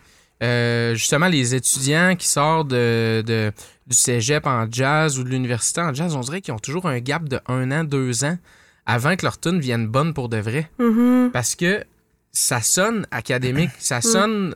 Je, je l'entends, ta technique en arrière. Ah ouais, OK. Il y a comme de quoi qui est comme. Ouais. ah, Trop ça- carré, hein, qui est ben, trop... ça euh, sonne scolaire. Je sais pas comment l'expliquer, mais ça sonne. Tu veux flasher tes techniques d'écriture que tu as appris. Là. hum. Puis euh, souvent, ça prend comme un, un an, deux ans. Là, tu vois que là, les, les musiciens commencent à lousser un peu. Puis là, Trouver ils leur trouvent leur- son. Ouais. leurs affaires. Mais je parce pense qu'ils se que rendent compte que ça sert à rien aussi, là. Tu sais, c'est- c'est une perte Ouais, d'énergie. peut-être un quelque lâcher part, là. prise. c'est ça. Peut-être un lâcher prise à un moment donné, mais c'est sûr, tu sors de l'école, là, tu veux flasher. Ouais. là. T'sais, Ouais. J'ai appris tout ça, je veux que ça me serve. OK, ouais. Mais malheureusement, euh, mon grand garçon, euh, ça te servira pas beaucoup dans la ça, musique pop. euh. Puis Ouais. euh, ça va être sûrement plus intéressant si tu l'utilises pas. Mais tu sais, ouais, c'est Mm. que je, je, je sais pas toi si tu l'as senti quand t'es sorti de l'é- de l'école, qu'il a fallu Ouais. que tu casses un peu certaines habitudes, certains. Surtout que tu viens du classique, puis que là tu fais de la pop. Mm. T'as dû avoir une cassure à un moment donné, de dire, Mhm. OK, là ça. Ça me servira pas nécessairement. Euh, Comment tu t'es ajusté à ce changement-là? Mais moi, quand j'ai fini l'école, là, j'étais vraiment pas bien. Tu sais, j'étais, j'étais quasiment comme en, en- pas en dépression, là, mais, j'avais te vécu tentait un... plus. Non, ça me tentait plus de jouer. J'ai... Ouais. Il a fallu que j'arrête pendant un petit bout de temps. J'avais un gros stage de prévu à la fin de l'été suivant ma maîtrise, puis j'ai juste annulé parce que je me sentais pas capable de, de pratiquer. Tu sais, Ça, j'avais C'est plus c'est un l'énergie. discours que j'entends souvent. Ah ouais, Vraiment. ok, Ouais, ok. ouais. Il y a beaucoup, beaucoup de d'étudiants qui sortent de l'école puis que ça leur tente plus. Pas en tout, Ah, il faut qu'ils me se redécouvrent. Mm. Ah oui, oui, absolument, absolument. Non, j'étais pas capable, j'avais pas le goût. J'ai réessayé un peu par après. Euh, j'ai fait un concert, mais ça m'a pris, tu sais, je pratiquais tous les jours de façon intensive, comme quand j'étais aux études. Puis je- finalement, pour arriver, puis, tu sais, avoir trop pratiqué, là, tu sais, j'étais j'étais pas... euh, j'aurais pu moins pratiquer, puis j'aurais été autant prête, là, tu sais, euh, ça aurait été correct. Mais, tu sais, finalement... ben, ben trop de stress de performance là, tu sais, oui, c'est pas sain ça. rendu là. Mais ça, c'est ma relation avec la musique. Tu sais, je pense pas que tout. J'ai des amis en musique classique qui vivent ça très bien. Mais moi, je me sentais comme ça, tu. Euh, je pense que, oui, moi, j'ai. Arrêté un peu après, puis quand, quand j'ai eu mon, mon petit déclic du genre, OK, là, je veux faire de la création, je veux pas nécessairement euh, continuer à être une pianiste cla- classique, ben, j'ai pas eu. Moi, ça a plus été, mettons, que j'ai eu que j'ai eu peur que ma musique soit trop simple tu sais c'était plus ça moi mon, mon- ma peur ma crainte là Ok. tu sais que ce soit trop simple mais j'étais Mais- pas du genre à vouloir flasher là je suis pas euh, Mais ça, c'est un peu, c'est pas un peu l'équivalent de genre avoir. Tu sais, si t'as peur que ça soit Ouais. trop simple, ouais là, tu, tu utilises des. Mhm. Mais, euh, mais la simplicité, moi, je pense qu'il faut pas avoir peur de ça dans l'art, tu sais. Mhm. Euh, tant que tu gardes un élément de surprise, comme on disait, c'est ça, c'est Mhm. comme tu gardes un élément de surprise, mais il y a comme une danse à à faire, je trouve, avec euh, quelque chose de connu, de quand même rassurant, puis quelque chose de déstabilisant. Puis je Mhm. trouve les meilleurs artistes, c'est ça qu'ils font toujours, tu sais. Mhm. Euh, même dans des trucs euh, qu'on pourrait qualifier de déstabilisants, mettons, tu- tu- dans le métal, souvent, ce que je trouve vraiment plus intéressant, c'est des groupes qui vont donner une genre de dynamique de même, tu sais, System of a Down, mettons, c'était, Ouais. je suis pas un grand euh, connaisseur de métal, mais c'est un band que je- j'aimais beaucoup parce que ils vont te mettre en terrain rassurant, ils font des belles harmonies, puis à un moment donné, clac, Ouais. là, ils se remettent à crier, puis ils Ouais. mettent ça dans le piton, puis là, c'est déstabilisant, ça dissonne, puis c'est comme... Ça fait que... Ah, mais je vais peut-être faire ça. Là, je vais écrire une tune pop sur le facile, puis à un moment donné, je vais mettre un gros bout, là, avec un concerto de Rachmaninoff, là, ça va super vite, là. Hey, ouais, c'est ça. Ben, il y a Non, un équilibre, tu sais. Ouais, ouais, je sais. Ça- C'est une blague.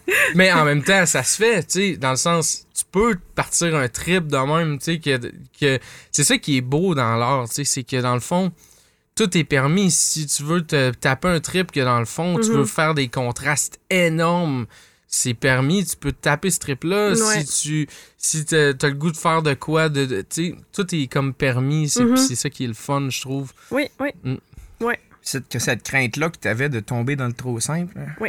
Probablement que dans les premières productions que tu as faites, euh, je veux dire, tu avais peur du résultat. Comment tu comment tu es passé par-dessus? Qu'est-ce qui t'a convaincu que, mettons, la première tune que tu as faite était pas trop simple ou elle était satisfaisante? C'est beau, je peux m'arrêter. là. Mais mon chum, il connaît tout par cœur. Il, il danse tout le temps sur mes tunes, puis il les aime beaucoup, tu sais. Fait que, Ah, comme Guillaume. ça. Puis Guillaume, il est quand même, il écoute beaucoup de musique, là. Fait que j'étais comme, bon, je sais Si pas Guillaume, il trouve ça bon. Mais l'autre fois, tu sais, justement, au, au premier show que j'ai fait il y a deux semaines, il y avait du monde, puis il y avait mon chum en arrière qui chantait toutes mes tunes. Il y a quelque chose de le fun là-dedans, dans le sens que tu te dis, bon, OK, si lui aime ça, ça doit être quand même pas pire, malgré que, tu sais. Mais hum, il y a des gens autour de moi, quand même, qui m'ont dit que c'était bon, tu sais, que c'est que c'est bon. Ben, eux autres, ils aiment ça, tant mieux, tu sais. Puis ça, ça a permis de... Puis moi, c'est vraiment la notion de plaisir, tu sais. J'ai du fun. Je, Je- ressors d'un show, ben d'un show, d'une pratique où, tu sais, j'ai du fun quand je fais ça. Alors que avant, tu sais, j'avais pas nécessairement du fun. J'étais Ouais. tout le temps préoccupée. Tu le voyais Euh, vraiment comme un exercice, c'est ça. là. Oui, puis je me jugeais, je me sentais jugée, euh, je trouvais que c'était jamais assez bon. Fait que le fait d'arriver puis là de me dire, hey, c'est tellement trippant là. Puis comme tu, sais, tantôt on en parlait, mais tu disais, tu sais, se tromper en show, les gens ils aiment ça d'une certaine façon. Ben oui, puis euh, trois quarts du temps aussi, les gens s'en rendent pas compte, puis tu sais, il- qu'il arrive quelque chose, c'est pas bien grave. Alors que tu sais, moi je me rappelle des moments d'anxiété quand j'étais en concert, que je jouais une pièce, puis là j'avais un blanc de mémoire, puis là je me souvenais plus, puis la panique de genre je suis où, puis finalement t'arrives pas à terminer ta pièce, puis tu sors de scène, puis t'es comme qu'est-ce qui m'arrive, tu sais, je suis qui, Euh, ça marche Ouais. plus, tu sais. On stresse, aussi, là. on stresse tellement pour rien en show. Ouais. Tu sais, le, le show le plus légendaire que j'ai donné a duré trois tonnes Ok. parce que notre, euh, notre gars d'éclairage avait mis trop de boucanes. Puis, en tout cas, il y avait un problème d'une porte qui était fermée, qui était pas supposée être fermée ou ouverte, là, peu importe. Puis là, l'alarme de feu part. Non. Ouais, on a fait trois tonnes, l'alarme de feu part, puis là, c'est comme, on continue à jouer, on a quelqu'un qui va, puis là, maintenant, on arrête, là, on fait comme, ok, ça fait comme une minute, là, on arrête le show, une minute et demie, là, qu'on continuait, ça... On arrête le show. Finalement, l'alarme a toffé, euh, je pense, un bon deux heures, parce que on était à, à, à Bécomo, puis... Tu sais, c'était comme dans un centre communautaire, le, Ah! le show. Puis il y avait un gars avec les clés de, pour il aller était pas là. il était couché, il était en bobette chez eux. Il était pas prêt. Les pompiers arrivent, ils ont pas la clé. Les pompiers étaient comme, on va, tu veux-tu qu'on défonce la porte? On va juste peser sur le piton. Mhm. Puis là, ils étaient comme, non, non, faut, faut attendre le gars en bobette chez eux qui viennent Ben, porter la clé. donc. Ça a pris deux heures de temps. On a fait le show dehors, à côté des camions de pompiers, a- acoustiques. Ça en a parlé à la radio, euh, tu sais, genre jusqu'en Gaspésie. Tu sais, on était sur la côte nord, mais tu sais, ça a comme fait... euh, Mais ça vous a offert une belle visibilité. ben oui, c'est tu sais, cool. Ouais. Des fois, on stresse pour des bugs techniques ou Ouais. des affaires, mais souvent, c'est ça qui rend les, euh, les shows uniques puis, Ouais. puis légendaires. Puis c'est de ceux-là que les, non seulement toi, tu vas te rappeler en tant qu'artiste, mais que Mhm. le public aussi va se Mhm. rappeler. La fois que je suis allé voir Arfan, ils ont fini par faire le show des Ah oui, Parce c'est que, ça. parce que la lampe de feu elle était. Non, mais c'était c'était fou, là, tu sais. Ah oui, c'est ça. Une de mes ex qui disait on s'en rappelle jamais que ça va bien. Hein. Faut Ouais. on se rappelle tout le temps des affaires qui ont comme euh, Ouais. Ouais, ouais. moins bien viré. Si tu vas faire du camping, t'as tout ton petit stock. Tout est prêt, tout est bien pacté. Tu te fais ton petit spaghette, tu te couches le soir, tu vas faire ta randonnée le lendemain, tu reviens, ce sera pas un, un voyage de camping mémorable. T'arrives, t'as rien d'autre qu'une tôle d'aluminium puis des saucisses à hot dog, t'es brûlé puis t'es sale puis tu réussis pas à manger à moitié, genre. Oui. C'est drôle, puis ce soir-là, tu vas t'en rappeler pour le restant de Mais tes ça, c'est vrai. là, Ça, ça. c'est vrai qu'on retient toujours juste pas mal. le- Ben, pas nécessairement le négatif, là, mais tu sais, ce qui se passe qui est un peu euh, quand même surprenant. Là. Mais, euh, tu sais, le stress de, de, de performance aussi, tu sais, euh, le vivre, c'est normal. D'une façon démesurée, je pense que c'est pas normal, tu sais. Puis, euh, moi, je, je l'ai vécu toute ma vie, là, le stress de performance. puis, avant mon, mon show, il y a deux semaines, j'étais super stressée, justement, comme si j'allais faire un concert de classique. Puis, quand. Euh, avant de je pratiquais. Parce que moi surtout maintenant je chante plus que je joue du piano c'est ça qu'il faut dire aussi là. Tu t'accompagnes dans certaines tunes, mettons, mais... oui c'est ça je m'accompagne un peu mais tu sais je suis pas une chanteuse euh, de formation sauf que maintenant je chante dans mes compositions puis dans, dans mes dans, le- dans le show qu'on a préparé aussi tu sais je, je suis vraiment chanteuse. Fait que J'essayais, tu sais, dans le fond, la journée même de pratiquer mes tunes. J'oubliais toutes mes paroles, tu sais. Je me souvenais plus de rien. J'étais vraiment comment ça se passe. Pourtant, j'ai pratiqué. Puis le soir, j'arrive, tu sais, puis euh, aucun problème, là. Tu sais, c'est ça aussi que ça fait, Ben, le stress, ouais. L'espèce de, de stress de je serais pas capable. L'adrénaline, ça fait que tu pogneras jamais carte sur un stage. Ouais, je me suis déjà demandé ça. Ou genre, est-ce que tu vas éternuer pendant que tu joues ou non? Ça arrive Justement, jamais. C'est jamais arrivé. Ouais. Je, je, il y a une- je sais pas, il y a comme un- une magie là, Ouais. qui se crée avec l'adrénaline. Jamais tu peux pogner l'enquête, jamais tu peux euh, atchoumer sur un stage, on dirait. Tout est comme. En même temps, pogner le hockey spontanément. ça arrive Mais un- c'est parce qu'en tournée, euh, des fois. euh, Ouais, on euh, boit un vin chaud. On boit un vin chaud, on, tu sais. le matin. C'est ça, tu sais, là, tu bouges un peu, là, tu digères, je sais pas trop. Mais, euh, mais non, c'est ça, il y a comme de quoi avec le- l'adrénaline qui fait qu'effectivement, Ouais, t'es hyper concentré, puis ton corps, il met toute son attention aussi sur ce que t'as à faire. Reste que quand même, moi, ça m'est arrivé souvent de marmonner des textes que je, te- je savais que j'étais en train de l'oublier, puis je m'en rappelais. tu sais que genre, je hop, Ah, quand, quand tu chantais, t'avais de la misère. Ah ouais, OK. Quand je me rappelais pas, je marmonnais n'importe peut-être quoi. Assez Euh, stressé?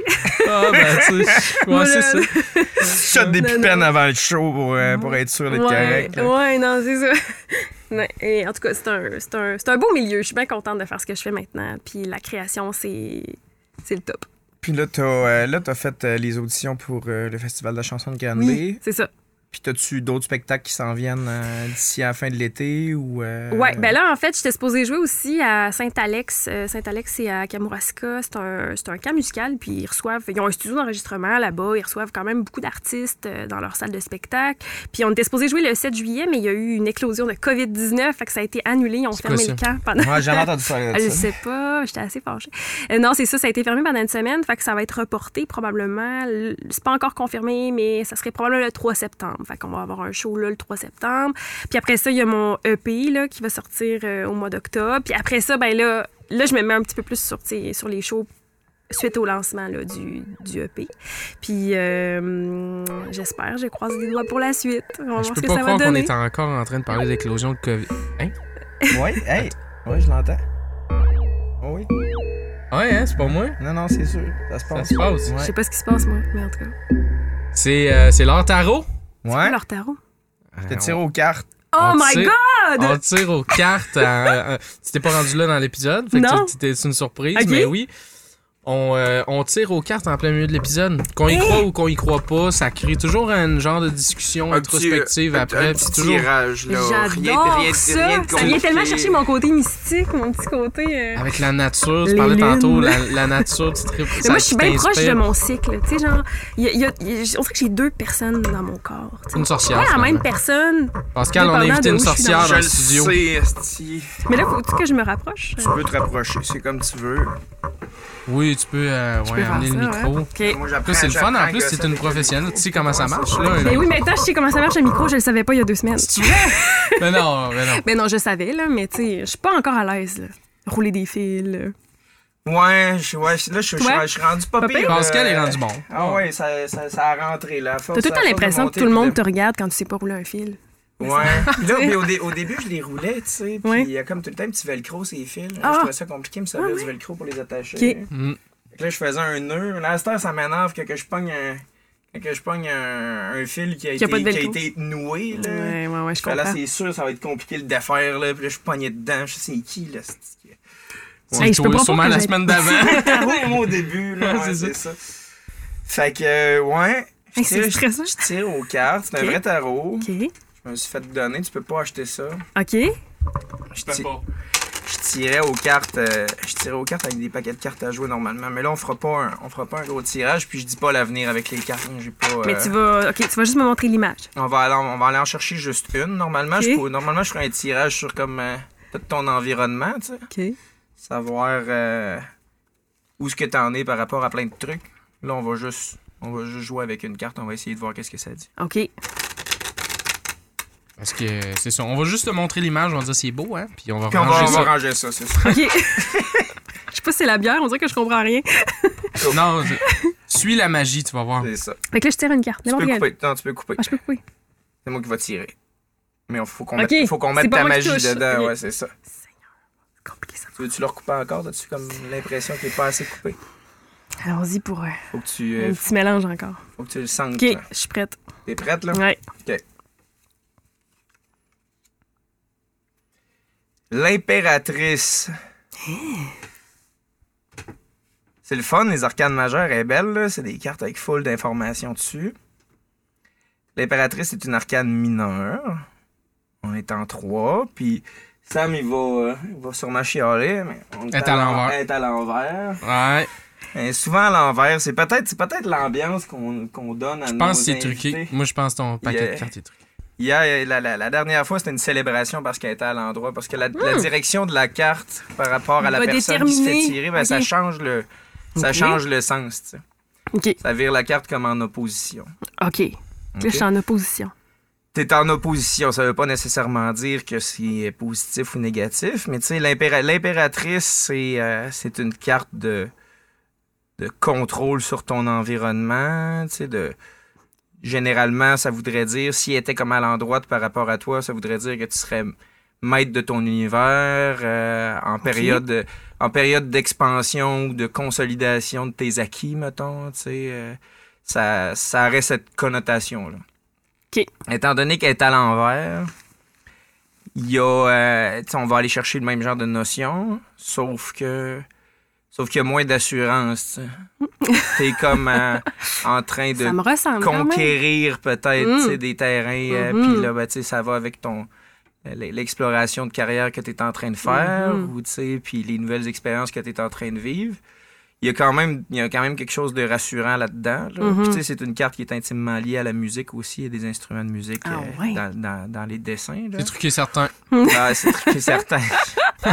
Elle l'a coupé deux fois, là. C'est Ah, pas moi qui l'ai choisi. C'est euh, ce que ce que je vois là-dedans, c'est ça. C'est comme euh, Mais ça, ça veut dire quoi? c'est c'est c'est l'aspect musical à l'intérieur euh, Ah, à l'intérieur des symboles, c'est ça. Ah, OK. Mais il y a euh, c'est ça, il y a tout il y a tout un aspect de, de conquête de conquête de, ta- de, de terres inexplorées. Mais euh, pas dans une pas dans une optique d'inconfort. Plus euh, plus d'exploration puis de C'est de l'inconnu, mais c'est un bel c'est- c'est inconnu. c'est- c'est de l'inconnu, mais c'est de l'inconnu que tu décides d'investir. tu sais. C'est toi l'impératrice. là. C'est toi qui décides d'aller chercher ces terrains-là. finalement. OK. Au-delà de ça, il y a toute une symbolique d'attrait à la nature puis de maîtrise de la nature. là. Peut-être un petit peu euh, ce qui est lié à ton background en musique classique versus euh, ce que tu essayes, de, de t'aimer. Ou, euh. Mais c'est ouais, c'est à peu près ça que je verrais. Mais t'es bon. Comme ton. euh, Tu devrais te partir une business avec ça. Ouais. Ben oui. On va le voir à la TV, là, tu sais, bien tard le soir, là, t'appelles, là. Là, Il y, en a- Oscar. il y en a qui font ça en ce moment. là, ils font des lives sur TikTok. Là, genre, euh, Ouais, Oui, j'en ai vu un. Je suis en retard sur le bateau. J'en Ben ai oui, vu un euh, sur TikTok l'autre fois qui, euh, qui il tirait aux cartes de même. Puis là, tu sais, tu, tu, tu scrolls, puis là, il est là. Puis là, je- je- j'arrive dans son feed, puis automatiquement, il dit il y a une mauvaise présence, là. Je suis comme senti visé. Il y a une mauvaise présence. Fait que là, moi, je suis comme captivé, je reste là, tu sais. Puis là, là, il continue, il fait d'autres choses. Puis là, là, le monde, il commente, ils font Ouais, il y a une mauvaise OK, c'est présence. live, là. Puis là, c'est ouais, c'est un, un TikTok live. Mm.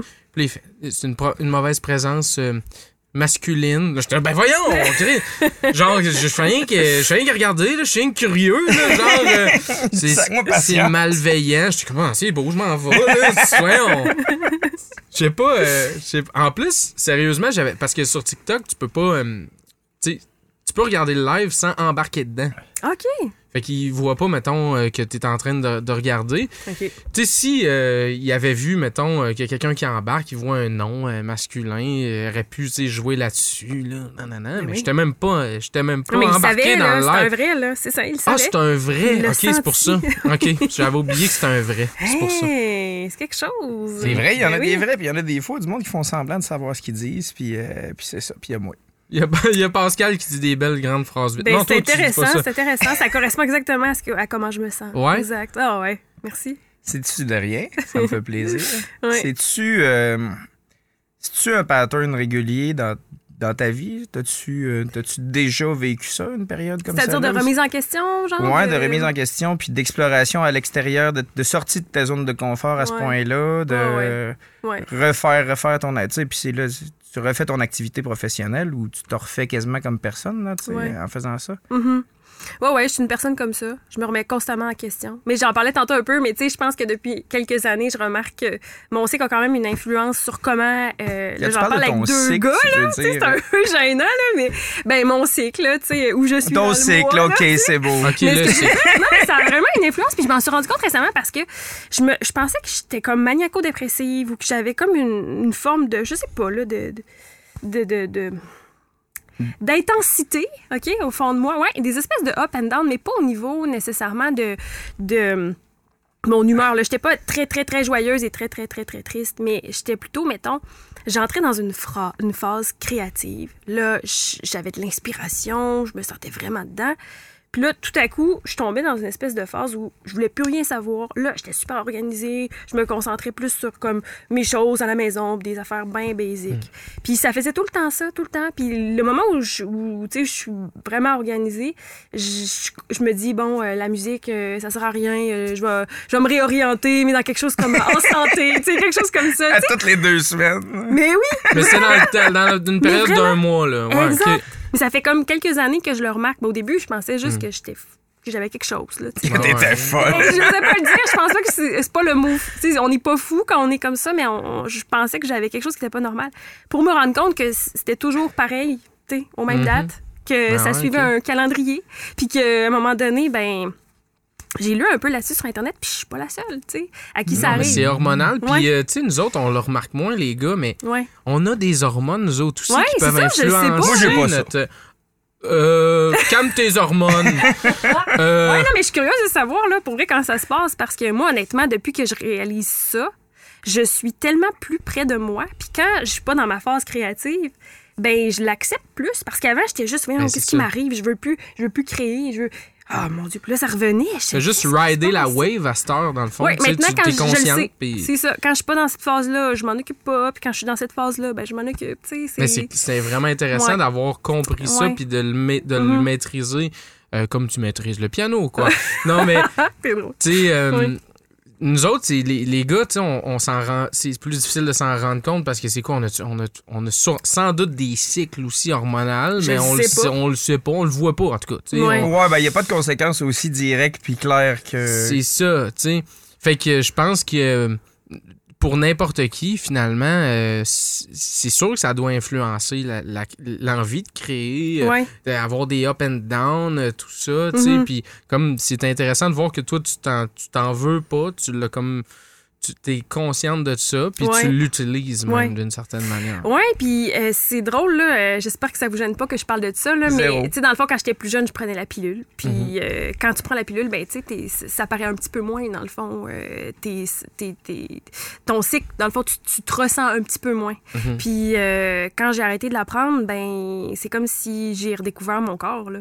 C'est revenu vraiment en Ouais, force. mais là. vraiment, j'avais jamais senti ça. De cette manière-là, à quel point ça peut être puissant, le corps. Puis à quel point tu peux t'en servir, justement, pour, euh, pour, euh, pour créer, là, tu sais, pour être... euh, Puis tu sais, moi, des fois, ça m'inquiétait, là, de, de, de plus avoir le goût, puis de trouver que mon projet, ça valait pas la peine. Puis j'ai une amie qui me disait, mais t'es où dans ton cycle? Puis là, j'ai remarqué, OK. Hein? Ah, je suis dans mon bout de déprimé raide. Oui, j'étais pas déprimée. C'était comme genre, je voulais plus rien savoir. Tu sais, ça valait pas la peine. Puis, tu sais, à un moment donné, tu sais, il y a quelque chose où. C'est important, je trouve. En tout cas, du moins, j'en ai parlé à quelques filles, puis ces filles-là étaient comme pas nécessairement au courant, puis ils me disaient, hé mon Dieu, moi aussi, je vis ça. Mais tu sais, à un autre Ouais. niveau ou dans d'autres aspects de leur vie, là. Hey, moi aussi, il y a des fois où, genre, j'ai le goût de rien, puis là, hey, OK, c'est drôle, tu sais. euh, c'est particulier de s'en rendre compte, puis de se dire, OK, là je, là, je me ressens. Là, je suis comme plus près de mon corps, puis quand, quand t'es pas dans cette phase créative, ben, tu t'inquiètes moins aussi. un Pousse-toi petit pas peu, pour là. rien, C'est ça. donne rien. Exact. C'est ça. Ouais, c'est ça. C'est intéressant, c'est intéressant à bien des niveaux. Puis c'est intéressant aussi le rapport que tu dis que tu as eu par rapport à la pilule puis d'avoir arrêté de la prendre. tu sais, Parce Ouais. que on est vraiment dans on est vraiment dans une on vit dans une société. on est vraiment dans une passe actuellement où on essaye de neutraliser à peu près tous ces écarts-là, finalement. Oui. là. Oui. Tu sais, N'importe quel, n'importe quel problème mental qui est perçu ou vécu pour vrai, là. J'ai aucun, aucun préjugé par rapport à ces affaires-là, mais tu sais, c'est beaucoup traité à coups de grosses médications pour essayer de neutraliser ces, ces écarts de personnalité-là, au lieu de dive in dedans, puis de Mhm. comprendre qu'est-ce qui t'arrive, faire, OK, tu sais, j'ai des passes... je vis vraiment de l'anxiété à cause de ces affaires-là. Faut-tu que je me médique pour être capable de passer au travers? Ou ben non, c'est rien que mon corps qui m'avertit que Mais moi, ça me tente pas de je- faire partie de ce genre de truc-là. Ouais, moi je me suis posé la question, je me suis dit si j'allais voir quelqu'un, un médecin, puis que je lui expliquais ça, tu sais, mettons, il y a des mois, il y, a des- il y a des moments dans le mois où genre je veux rien, je suis vraiment pas bien, puis là d'autres moments où je suis super intense, puis je crée, puis tu sais ça va super bien. Est-ce qu'il m'aurait un juste dit. Ouais, et je me suis posé, est-ce qu'il m'aurait juste dit mettons ben on va aller voir, je sais pas, peut-être qu'il m'aurait fait voir un, un psychiatre, puis que là, j'aurais peut-être vu- tu sais, eu de la médication, peut-être pas, peut-être que c'était pas assez intense. Mais sachant que c'est. Je sais pas. Moi, je le vois comme ça dans le sens que je me dis, est-ce qu'il y, a y probablement des gens qui sont médicamentés pour rien? Peut-être. Ben, c'est c'est- c'est sûr. c'est Probab- c'est sûr. en fait, probablement parce qu'on est, dans, on est dans une espèce de période où ça a été tellement comme mis au rencard, ce ce genre de problématique-là. Ouais. Tu veux comme pas en échapper, tu sais. Mhm, C'est un retour du balancier, mais euh, mhm. probablement un peu trop. Là, tu sais. Mhm. Euh, le déséquilibre n'est pas juste dans la tête des gens, il est, euh, il est dans l'environnement social. Oui, là. oui, ben ça, c'est Ouais. sûr que ça. Puis au niveau de la création, tu sais, tu dis, euh, c'est ça, il y a- on, on a tendance vraiment rapidement à mettre euh, des gens, euh, tu sais, bon, on va les normaliser, on va leur donner des pilules. Là, J'ai travaillé avec un artiste euh, quand même connu, là, euh, bien connu. Euh, J'ai passé comme une semaine avec lui en studio. euh, puis lui, euh, C'est il qui? n'y a, plus personne. euh, non, non, mais je- non.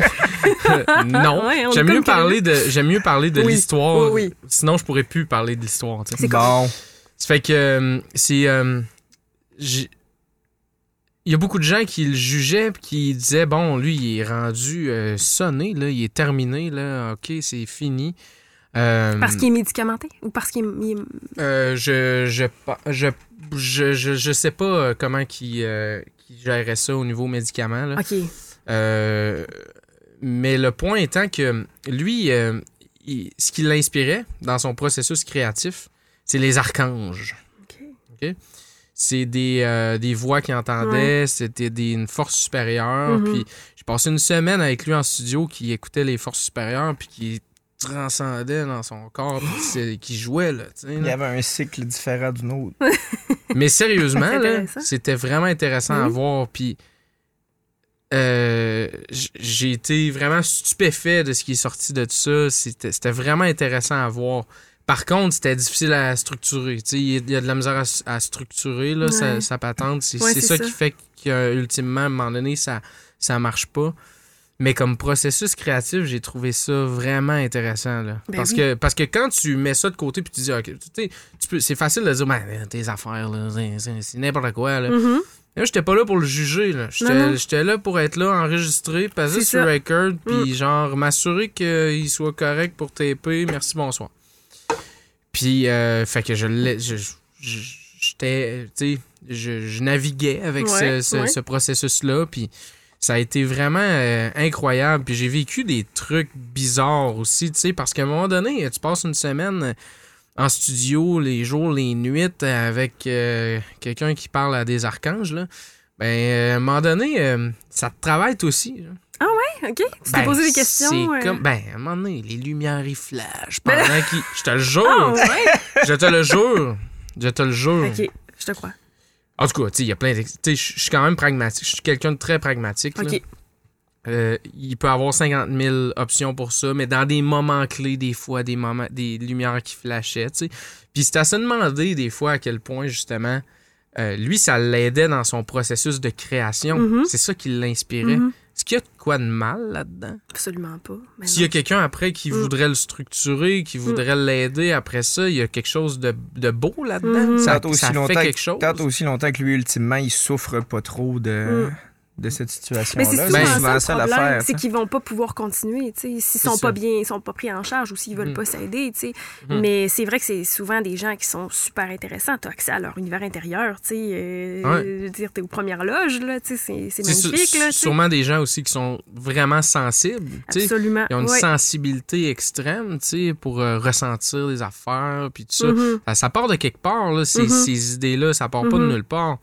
Mhm. Mais, euh, puis ça prend une grande sensibilité pour créer. Ça prend, tu sais, il faut que tu aiguises ton, ton Mhm. sens, euh, tes sens pour Mhm. tes feelings, tu sais, pour créer. Ouais. Ça fait que dans une pause comme ça, c'est quand même trippant de voir Mais c'est ça. pas pour rien aussi que, là, je reviens un peu à mon background en musique classique, mais les grands compositeurs, là, quand on lit leur biographie, il y en a pas un qui était vraiment sain d'esprit. Il y en a sont- qui se coupaient les oreilles, il y en Non, a mais qui... tu sais, Ils ont Non, non, tous mais- vécu des affaires, tu sais. euh, Puis là, il y a des gens qui vont dire, ouais, mais tu sais, le génie frôle la folie. Tu sais, peut-être que d'une certaine façon, ça peut avoir l'air de ça, tu Mhm. sais. Genre, on est intense, on vit dans notre tête, fait qu'on est fou, tu sais, je Le sais fait pas. d'être, le fait C'est d'être quoi un peu weird, ça te fait voir la société, ça te fait voir les affaires Ouais. différemment. Si puis, tu euh, rentres pas dans le moule, tu sais, si t'es pas comme d'une telle façon, ben là, c'est ça, t'as l'air un peu fou, fait que t'es comme, tu, tu te fais pas aider, je sais pas. tu sais. C'est quoi la différence entre les deux? tu sais? Ouais, c'est ça. C'est une vraie question. Ouais, tu sais, oui. C'est quoi? On le sait pas. La différence entre les deux, quoi? Ben, le génie puis la folie. Ah, le tu sais. génie et la folie, OK. Mettons, le, le- le génie créatif puis la folie, dans le fond, y a-t-il une différence tant que ça entre les deux? Ouais, ouais. Ça se côtoie. Ouais. Ouais. Mais tu sais, je veux dire. Le, le génie, là, ça part d'un d'un univers, tu sais, de quelqu'un, de, de quelque chose qui se passe à l'intérieur, tu sais. Quoi qui bouillonne. Si, genre, tout le monde parlait ouvertement de ce qui se passe à l'intérieur, il y en aurait du monde fucké, là. ben oui. Finalement, on se rendrait Je compte dire- qu'on n'est pas tant tout seul. tu sais. Non, oui, non, et c'est ça, ou tu sais, qu'il y a des idées tellement bizarres. Tu sais, je, je vais vous parler de quelque chose, mais je, je sais pas si je voulais en parler parce que ça a l'air vraiment bizarre. Vous irez chercher sur Internet. OK. C'est quoi de la synesthésie, OK? Ah ouais, c'est si sen- les- sentir les couleurs, puis euh, ouais. Voir Ouais. des couleurs ou des choses. Mm. Mais moi, je suis synesthète, OK? Euh, C'est vrai? Ouais, mais tu sais, c'est pas quelque chose qui est diagnostiqué. La seule chose qui peut, mettons, euh, te, te Ce mot-là, il sent jaune. Oui, c'est ça. C'est- c'est- Ce qui peut prouver que tu es synesthète, c'est que si tu me poses la même la question du genre la lettre A, c'est quelle couleur, puis que tu me poses ça, mettons, euh, aux 10 ans, je vais toujours te dire la même réponse parce que ça changera quelle jamais. couleur? Il, il est rouge. Que- La lettre A est rouge? Ouais, moi j'ai. Ok. Fait que c'est ça. Puis les synesthètes, les gens qui font de la synesthésie, souvent c'est des gens qui vont voir des couleurs pour des lettres, des chiffres. Il ça peut être des associe pas sons. nécessairement aux mêmes couleurs d'une personne à l'autre. là. Non, non, non, non, Une autre personne, ça peut être vert. là. Exact, exact. Puis euh, moi, j'ai découvert ça parce qu'à un moment donné, j'avais un prof de piano qui m'avait dit Ah, là, t'es en train de jouer un accord de Ré majeur. C'est comment pour toi, Ré majeur? Puis j'avais dit Ben, c'est vraiment bleu. Puis il avait dit Tu fais-tu de la synesthésie? Puis là, j'ai dit Ben, je... Non, je fais de l'acide. Mais là, j'étais là, c'est quoi? Puis là, il dit, ben, tu iras lire là-dessus, c'est des gens qui voient des couleurs, tu sais, quand ils entendent des sons ou quand ils voient des, des lettres ou des mots, des choses comme ça. Puis là, j'étais allée lire là-dessus, puis j'étais là, mon Dieu, Seigneur, c'est moi. Ça n'a aucun sens. Ah ouais. Toute ma vie, je voyais des couleurs quand j'entendais des sons ou quand je voyais des lettres ou des mots. Si tu me dis ton nom, tu sais, ton nom, il y a une couleur, ton nom, il y a une couleur par rapport aux lettres que ça va faire. Mais tu te l'imagines. dans toi, mettons, tu la vois, là, mettons. Samuel, tu sais, ton nom, c'est, mettons, blanc, rouge, noir, euh, jaune, bleu, noir, OK? Puis ça, là, ce qui est fou, c'est que, mettons, j'ai, j'ai un collègue de travail qui s'appelle... Genre, son nom de famille, c'est Campos. Puis Campos, puis Carlos, c'est la même couleur, OK, dans les deux mains. Hein? Euh, Dans, les, dans les deux, euh, dans ma tête, là, c'est, Ouais. la même couleur. Mais son prénom, c'est Gabriel. Mais je l'appelle toujours Carlos au lieu de l'appeler Gabriel. Parce que son nom de famille, c'est Campos. Puis Carlos, puis Campos, c'est la même couleur. c'est niaiseux, mais c'est comme un genre de bug comme Ça ça. fait que tu. C'est. Ouais. c'est- Fait que ça te fait C'est faire comme de la dyslexie en même temps. genre, de différentes façons. Sauf, sauf que c'est, Ouais. c'est- ça, ça t'aide-tu avec ta mémoire? Dans le fond, tu dois Oui, avoir une si mémoire. tu me donnes un numéro de téléphone, je le reconnais à cause de, de- des couleurs. C'est quand même cool. Ouais. Fort. Ouais, c'est spécial. C'est vraiment spécial. Ça Euh, doit aider avec la musique aussi, forcément, parce que tu te dis, ben, c'est ça, un accord en ré majeur, c'est bleu, mais tu sais, Ouais. y y il y a des règles qui font que, que la musique va, ça, ça sonne bien, mais Ouais. les, les couleurs aussi. Là. Fait que, tu sais, T'sais, tu dois voir euh, deux, ouais. deux accords qui ne fitent pas ensemble, tu dois voir des couleurs que ça roche. euh. Mais Tes agents seraient pas des sur toi, couleurs, mettons, là. mettons, euh, fa dièse majeur, c'est genre brun. Puis, tu sais, la bémol, c'est aussi un peu brun. Tu sais, c'est comme tout le temps pas mal les mêmes couleurs, ce qui fait que, tu sais, je l'utilise pas de cette façon-là nécessairement. J'apprends pas mes pièces non plus en fonction des couleurs parce que je l'utilise pas comme une façon de mémoriser, sauf si, mettons, tu me donnes un numéro de téléphone. Souvent, Hmm. je le sais à cause des couleurs. Parce que ça, pop dans ma tête C'est comme ça. visuel, ouais, c'est ça. Ouais, mais, mais par contre, si je joue une pièce puis que c'est en, je sais pas, en- on va dire en, en si, ça va être super jaune, tu sais. C'est tout le temps jaune, puis je le reconnais comme si c'est jaune, mais c'est pas, je vois pas en jaune, OK? C'est, si jamais vous êtes curieux, tu sais, vous irez lire un peu là-dessus pour comprendre, c'est assez complexe, mais c'est pas, euh, c'est ça, c'est, c'est juste, c'est particulier comme univers. Puis quand on en parle, on a l'air un peu bizarre. C'est pour ça, tu sais, je reviens un peu au gars Fait, qui... fait que dans le fond, tu pourrais regarder un tableau, toi, là, de Ouais. Van Gogh, là, ou quelque Ouais. chose, là, puis faire un accord, là, qui aurait la même couleur. Ouais, Ah, c'est tu pourrais ça. traduire des, des, des toiles en musique, littéralement, de la Ouais. manière que toi tu le vois. Oui, cas, exactement. Mais ça, je le fais souvent, là. Puis, Ben, c'est euh, ça. ouais. Mais c'est quelque chose de particulier, puis c'est pas quelque chose qui... C'est pas quelque chose qui est très connu non plus. Puis il y, y en a qui le vivent de d'autres façons. Il y en a que les lettres ont des personnalités, comme le E va être méchant. Puis à chaque fois qu'ils vont avoir un E, avoir quelque chose de méchant. Mais ça, je le vis pas. Ça, c'est- moi, j'ai pas, j'ai pas ce problème-là. là. Mais, je, mais ça, c'est vraiment un monde particulier. C'est reconnu, là, la synesthésie, c'est quelque chose qui est connu. Puis qui est- Ben aussi, ce qui est reconnu, c'est, quand t'es réalisateur ou gars de son, là, il y a tout le temps quelqu'un qui veut du bleu dans son moniteur, là. Comme, OK, du bleu. Mais tu sais, j'aimerais ça que ça sonne plus mauve. ben, mauve, euh, tu veux quoi, là? Mais tu sais, puis là, à un moment donné, tu comprends qu'il veut du reverb, tu sais. Là, t'es comme, OK, tu veux de l'écho, là, toi, là. Le Ça- monde, ils disent ça, genre, ça- mets-moi du mauve. c'est rare, c'est un running gag. Mais ça arrive, tu sais. Tu sais, des, les- des, des artistes qui sont zéro techniciens, mettons, qui ne Mm. savent pas que. Ils savent pas dire qu'ils veulent genre ils du veulent reverb. du c'est ça. reverb, Ouais. mettons, tu sais, ou de. Puis là, ils sont comme. Semble que j'aimerais ça que ça sonne plus mauve dans mon mon. Oh! Fait comme, ok, ouais, mauve. Là, faut que tu. Mais ils sont peut-être synesthètes. Ben, c'est ça. C'est ça. C'est ça qui arrive. Ouais, Ça démocratise la, la, chose, là. Ouais, ouais. On vient de. Ouais, on vient de Il y a comprendre. beaucoup, beaucoup d'artistes, de compositeurs qui ont écrit de la musique à partir de ça. Euh, il y a beaucoup de compositeurs qui étaient euh, synesthètes. Il y en a un qui s'appelle Scriabine, qui était synesthète puis qui a écrit des pièces par rapport aux couleurs qu'il voyait. Puis Ouais. euh, quand il jouait ces pièces-là, puis il y en a plein, il faut lire là-dessus un peu, là, je les connais pas par cœur, mais j'ai des collègues aussi musiciens qui, qui sont comme ça. Je sais pas à quoi c'est dû, je sais pas pourquoi. Moi, ma mère, quand j'étais jeune, elle mettait mes pièces de piano dans des espèces de petites chemises colorées, tu sais. Euh, je sais pas. Ben, je sais pas si c'est dû à ça. Mettons, peut-être que quand je faisais une pièce en ré, euh, la pochette était bleue, tu sais. Ils savent pas si Ah. tu nais avec ça. Je le sais pas. faut- je- moi, je le sais pas. Peut-être que c'est connu. Il faudrait que je lise un peu, mais. Tu sais, moi, j'ai toujours vécu comme ça sans me poser de questions jusqu'à temps que quelqu'un m'en parle puis que je fasse comme, OK, je suis pas la seule à le vivre. Puis, tu sais, euh, Mhm. c'est pas. euh, Ouais, c'est ça. Il y, en a plein des petites affaires de même. Mais C'est comme le monde ne sont pas capables de reconnaître les visages, tu sais. Ouais, c'est vrai. Comme Brad Pitt. Comme Brad Pitt. Brad Pitt, il est pas capable de reconnaître Ouais. les visages. pour il a, il avoué ça récemment, mais c'est Ouais. comme, euh, tu sais, c'est 2 de la population, je pense, quand même assez, assez gros, 2 euh, de la ouais, Les gens, ils le 2%, trouvaient bête. Ils le trouvaient bête sur les, les tapis rouges parce que. Il est pas capable. il Les, pas les, les, les, les, les- les- les caractéristiques du visage, puis en plus, parce que c'est super important chez l'humain de reconnaître des micro-détails dans les visages des gens, parce que, tu sais, le running gag, c'est de dire que tous les Asiatiques se ressemblent, mais tu sais, va te promener à Montréal dans le métro, tu trouves tout le temps quelqu'un qui ressemble à quelqu'un que tu connais. là. Ouais, Je veux dire, on n'est pas si différents les uns des ouais. autres. Ouais, c'est ça. Mais ça, c'est fascinant parce qu'il y a Fait que un. Brad Pitt, dans le fond, Oui. il, il sniffe le cul du monde. pour, euh, mais- mais-. En fait, c'est ça, ces gens-là, souvent, ils vont trouver comme d'autres affaires, là, le ton Mhm. de la voix, euh, le, comment qu'elle s'habille d'habitude, faut pas qu'elle change trop de look, tu sais, puis Ouais. euh, ils vont faire, OK, tu sais, c'est comme c'est Pascal, je l'ai déjà vu, parce que, mais c'est, les traits du visage, ils, se rappellent jamais, ils ont pas la mémoire des faces du tout, du tout, du tout, là. Mais ça, c'est facile. Moi, honnêtement, ça me fascine, là, ces troubles-là neurologiques. Il y a un, un chercheur qui s'appelle Oliver Sacks, je pense, qui a écrit un livre là-dessus. Puis c'était surtout des troubles euh, reliés à la musique, mais il y en a écrit un autre qui n'était pas relié à la musique. C'est des troubles neurologiques. Puis, mettons, j'en ai un qui s'appelle, je pense, c'est L'homme qui prenait la femme pour un chapeau.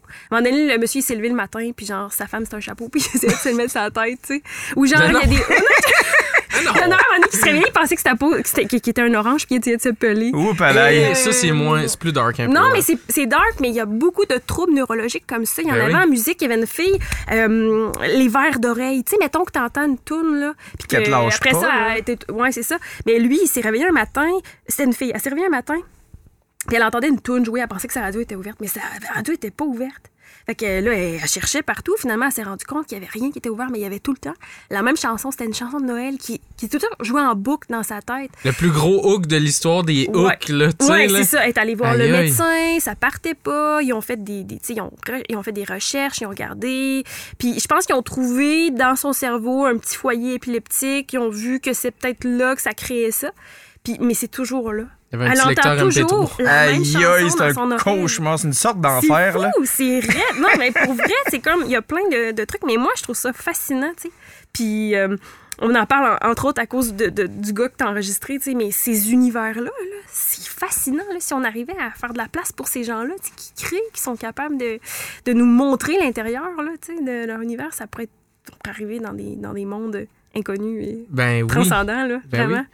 Faut, faut absolument encourager ça, moi, je pense, Mm. dans la créativité. C'est la liberté de dire ce qu'on veut dire aussi, de pas avoir peur de le dire. Mhm. Ça en fait partie, ça, de dévoiler des, des, petites, euh, des petites parties de nous-mêmes, euh, puis de les...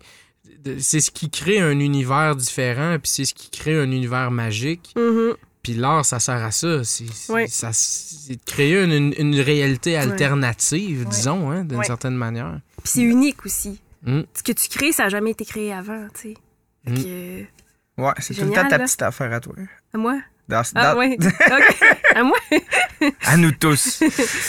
Oui. Dans cette optique-là, d'a- d'avoir passé euh, d'un univers euh, hyper formaté euh, à ta propre création, puis avec euh, toute l'expérience d'enseignement que tu as à faire, si tu avais un conseil à donner à n'importe qui qui veut se lancer en création, puis euh, Ben, qui n'a let's pas go. le goût de faire, Let's go, comment qu'on pas. commence ça? Let's go, lâche pas. Non, vas-y, fais ton premier pas parce que le premier pas, c'est le pire. Le premier pas, C'est le plus dur. le faire, là, de dire, OK, je le fais pour de vrai. Moi, c'était tout le temps de dire, j'envoie, c'est drôle, j'envoie tout le temps un message à quelqu'un. Quand j'envoie un message à quelqu'un pour mon projet, un premier pas, c'est toujours stressant, comme si j'envoyais genre un- une demande d'amitié à un gars que je trouve cute. Genre, comme tout le temps, comme, oh shit, je l'ai fait. tu sais. Ah. C'est comme, je me souviens, tu sais, juste d'aller enregistrer en studio, de demander à des gens de jouer avec moi, de, de faire quelque chose, c'était tout le temps dur, mais. Puis, tu sais, un jour, là, tu vas mourir, OK? Tu seras plus là, là. Puis personne ne va s'en souvenir de ce que t'as fait. Fait que, tu sais, Mhm. Fais les à dons. moins que tu sois vraiment hot, là, mais je veux dire, ouais, fais-le, tu sais. T'as le droit à l'erreur, poussière, là, tu C'est sais. Fais-le, fais-toi du fun, puis euh, amuse-toi. Super. C'était vraiment une belle entrevue. Ben, merci à vous deux! Ben, merci à toi. Sophie. Vraiment. Je pense qu'on mérite de s'applaudir. On mérite bon. de s'applaudir. Ouais. Merci. J'espère que j'ai pas trop parlé. Ben non, merci Sophie. merci Merci. beaucoup. Yeah!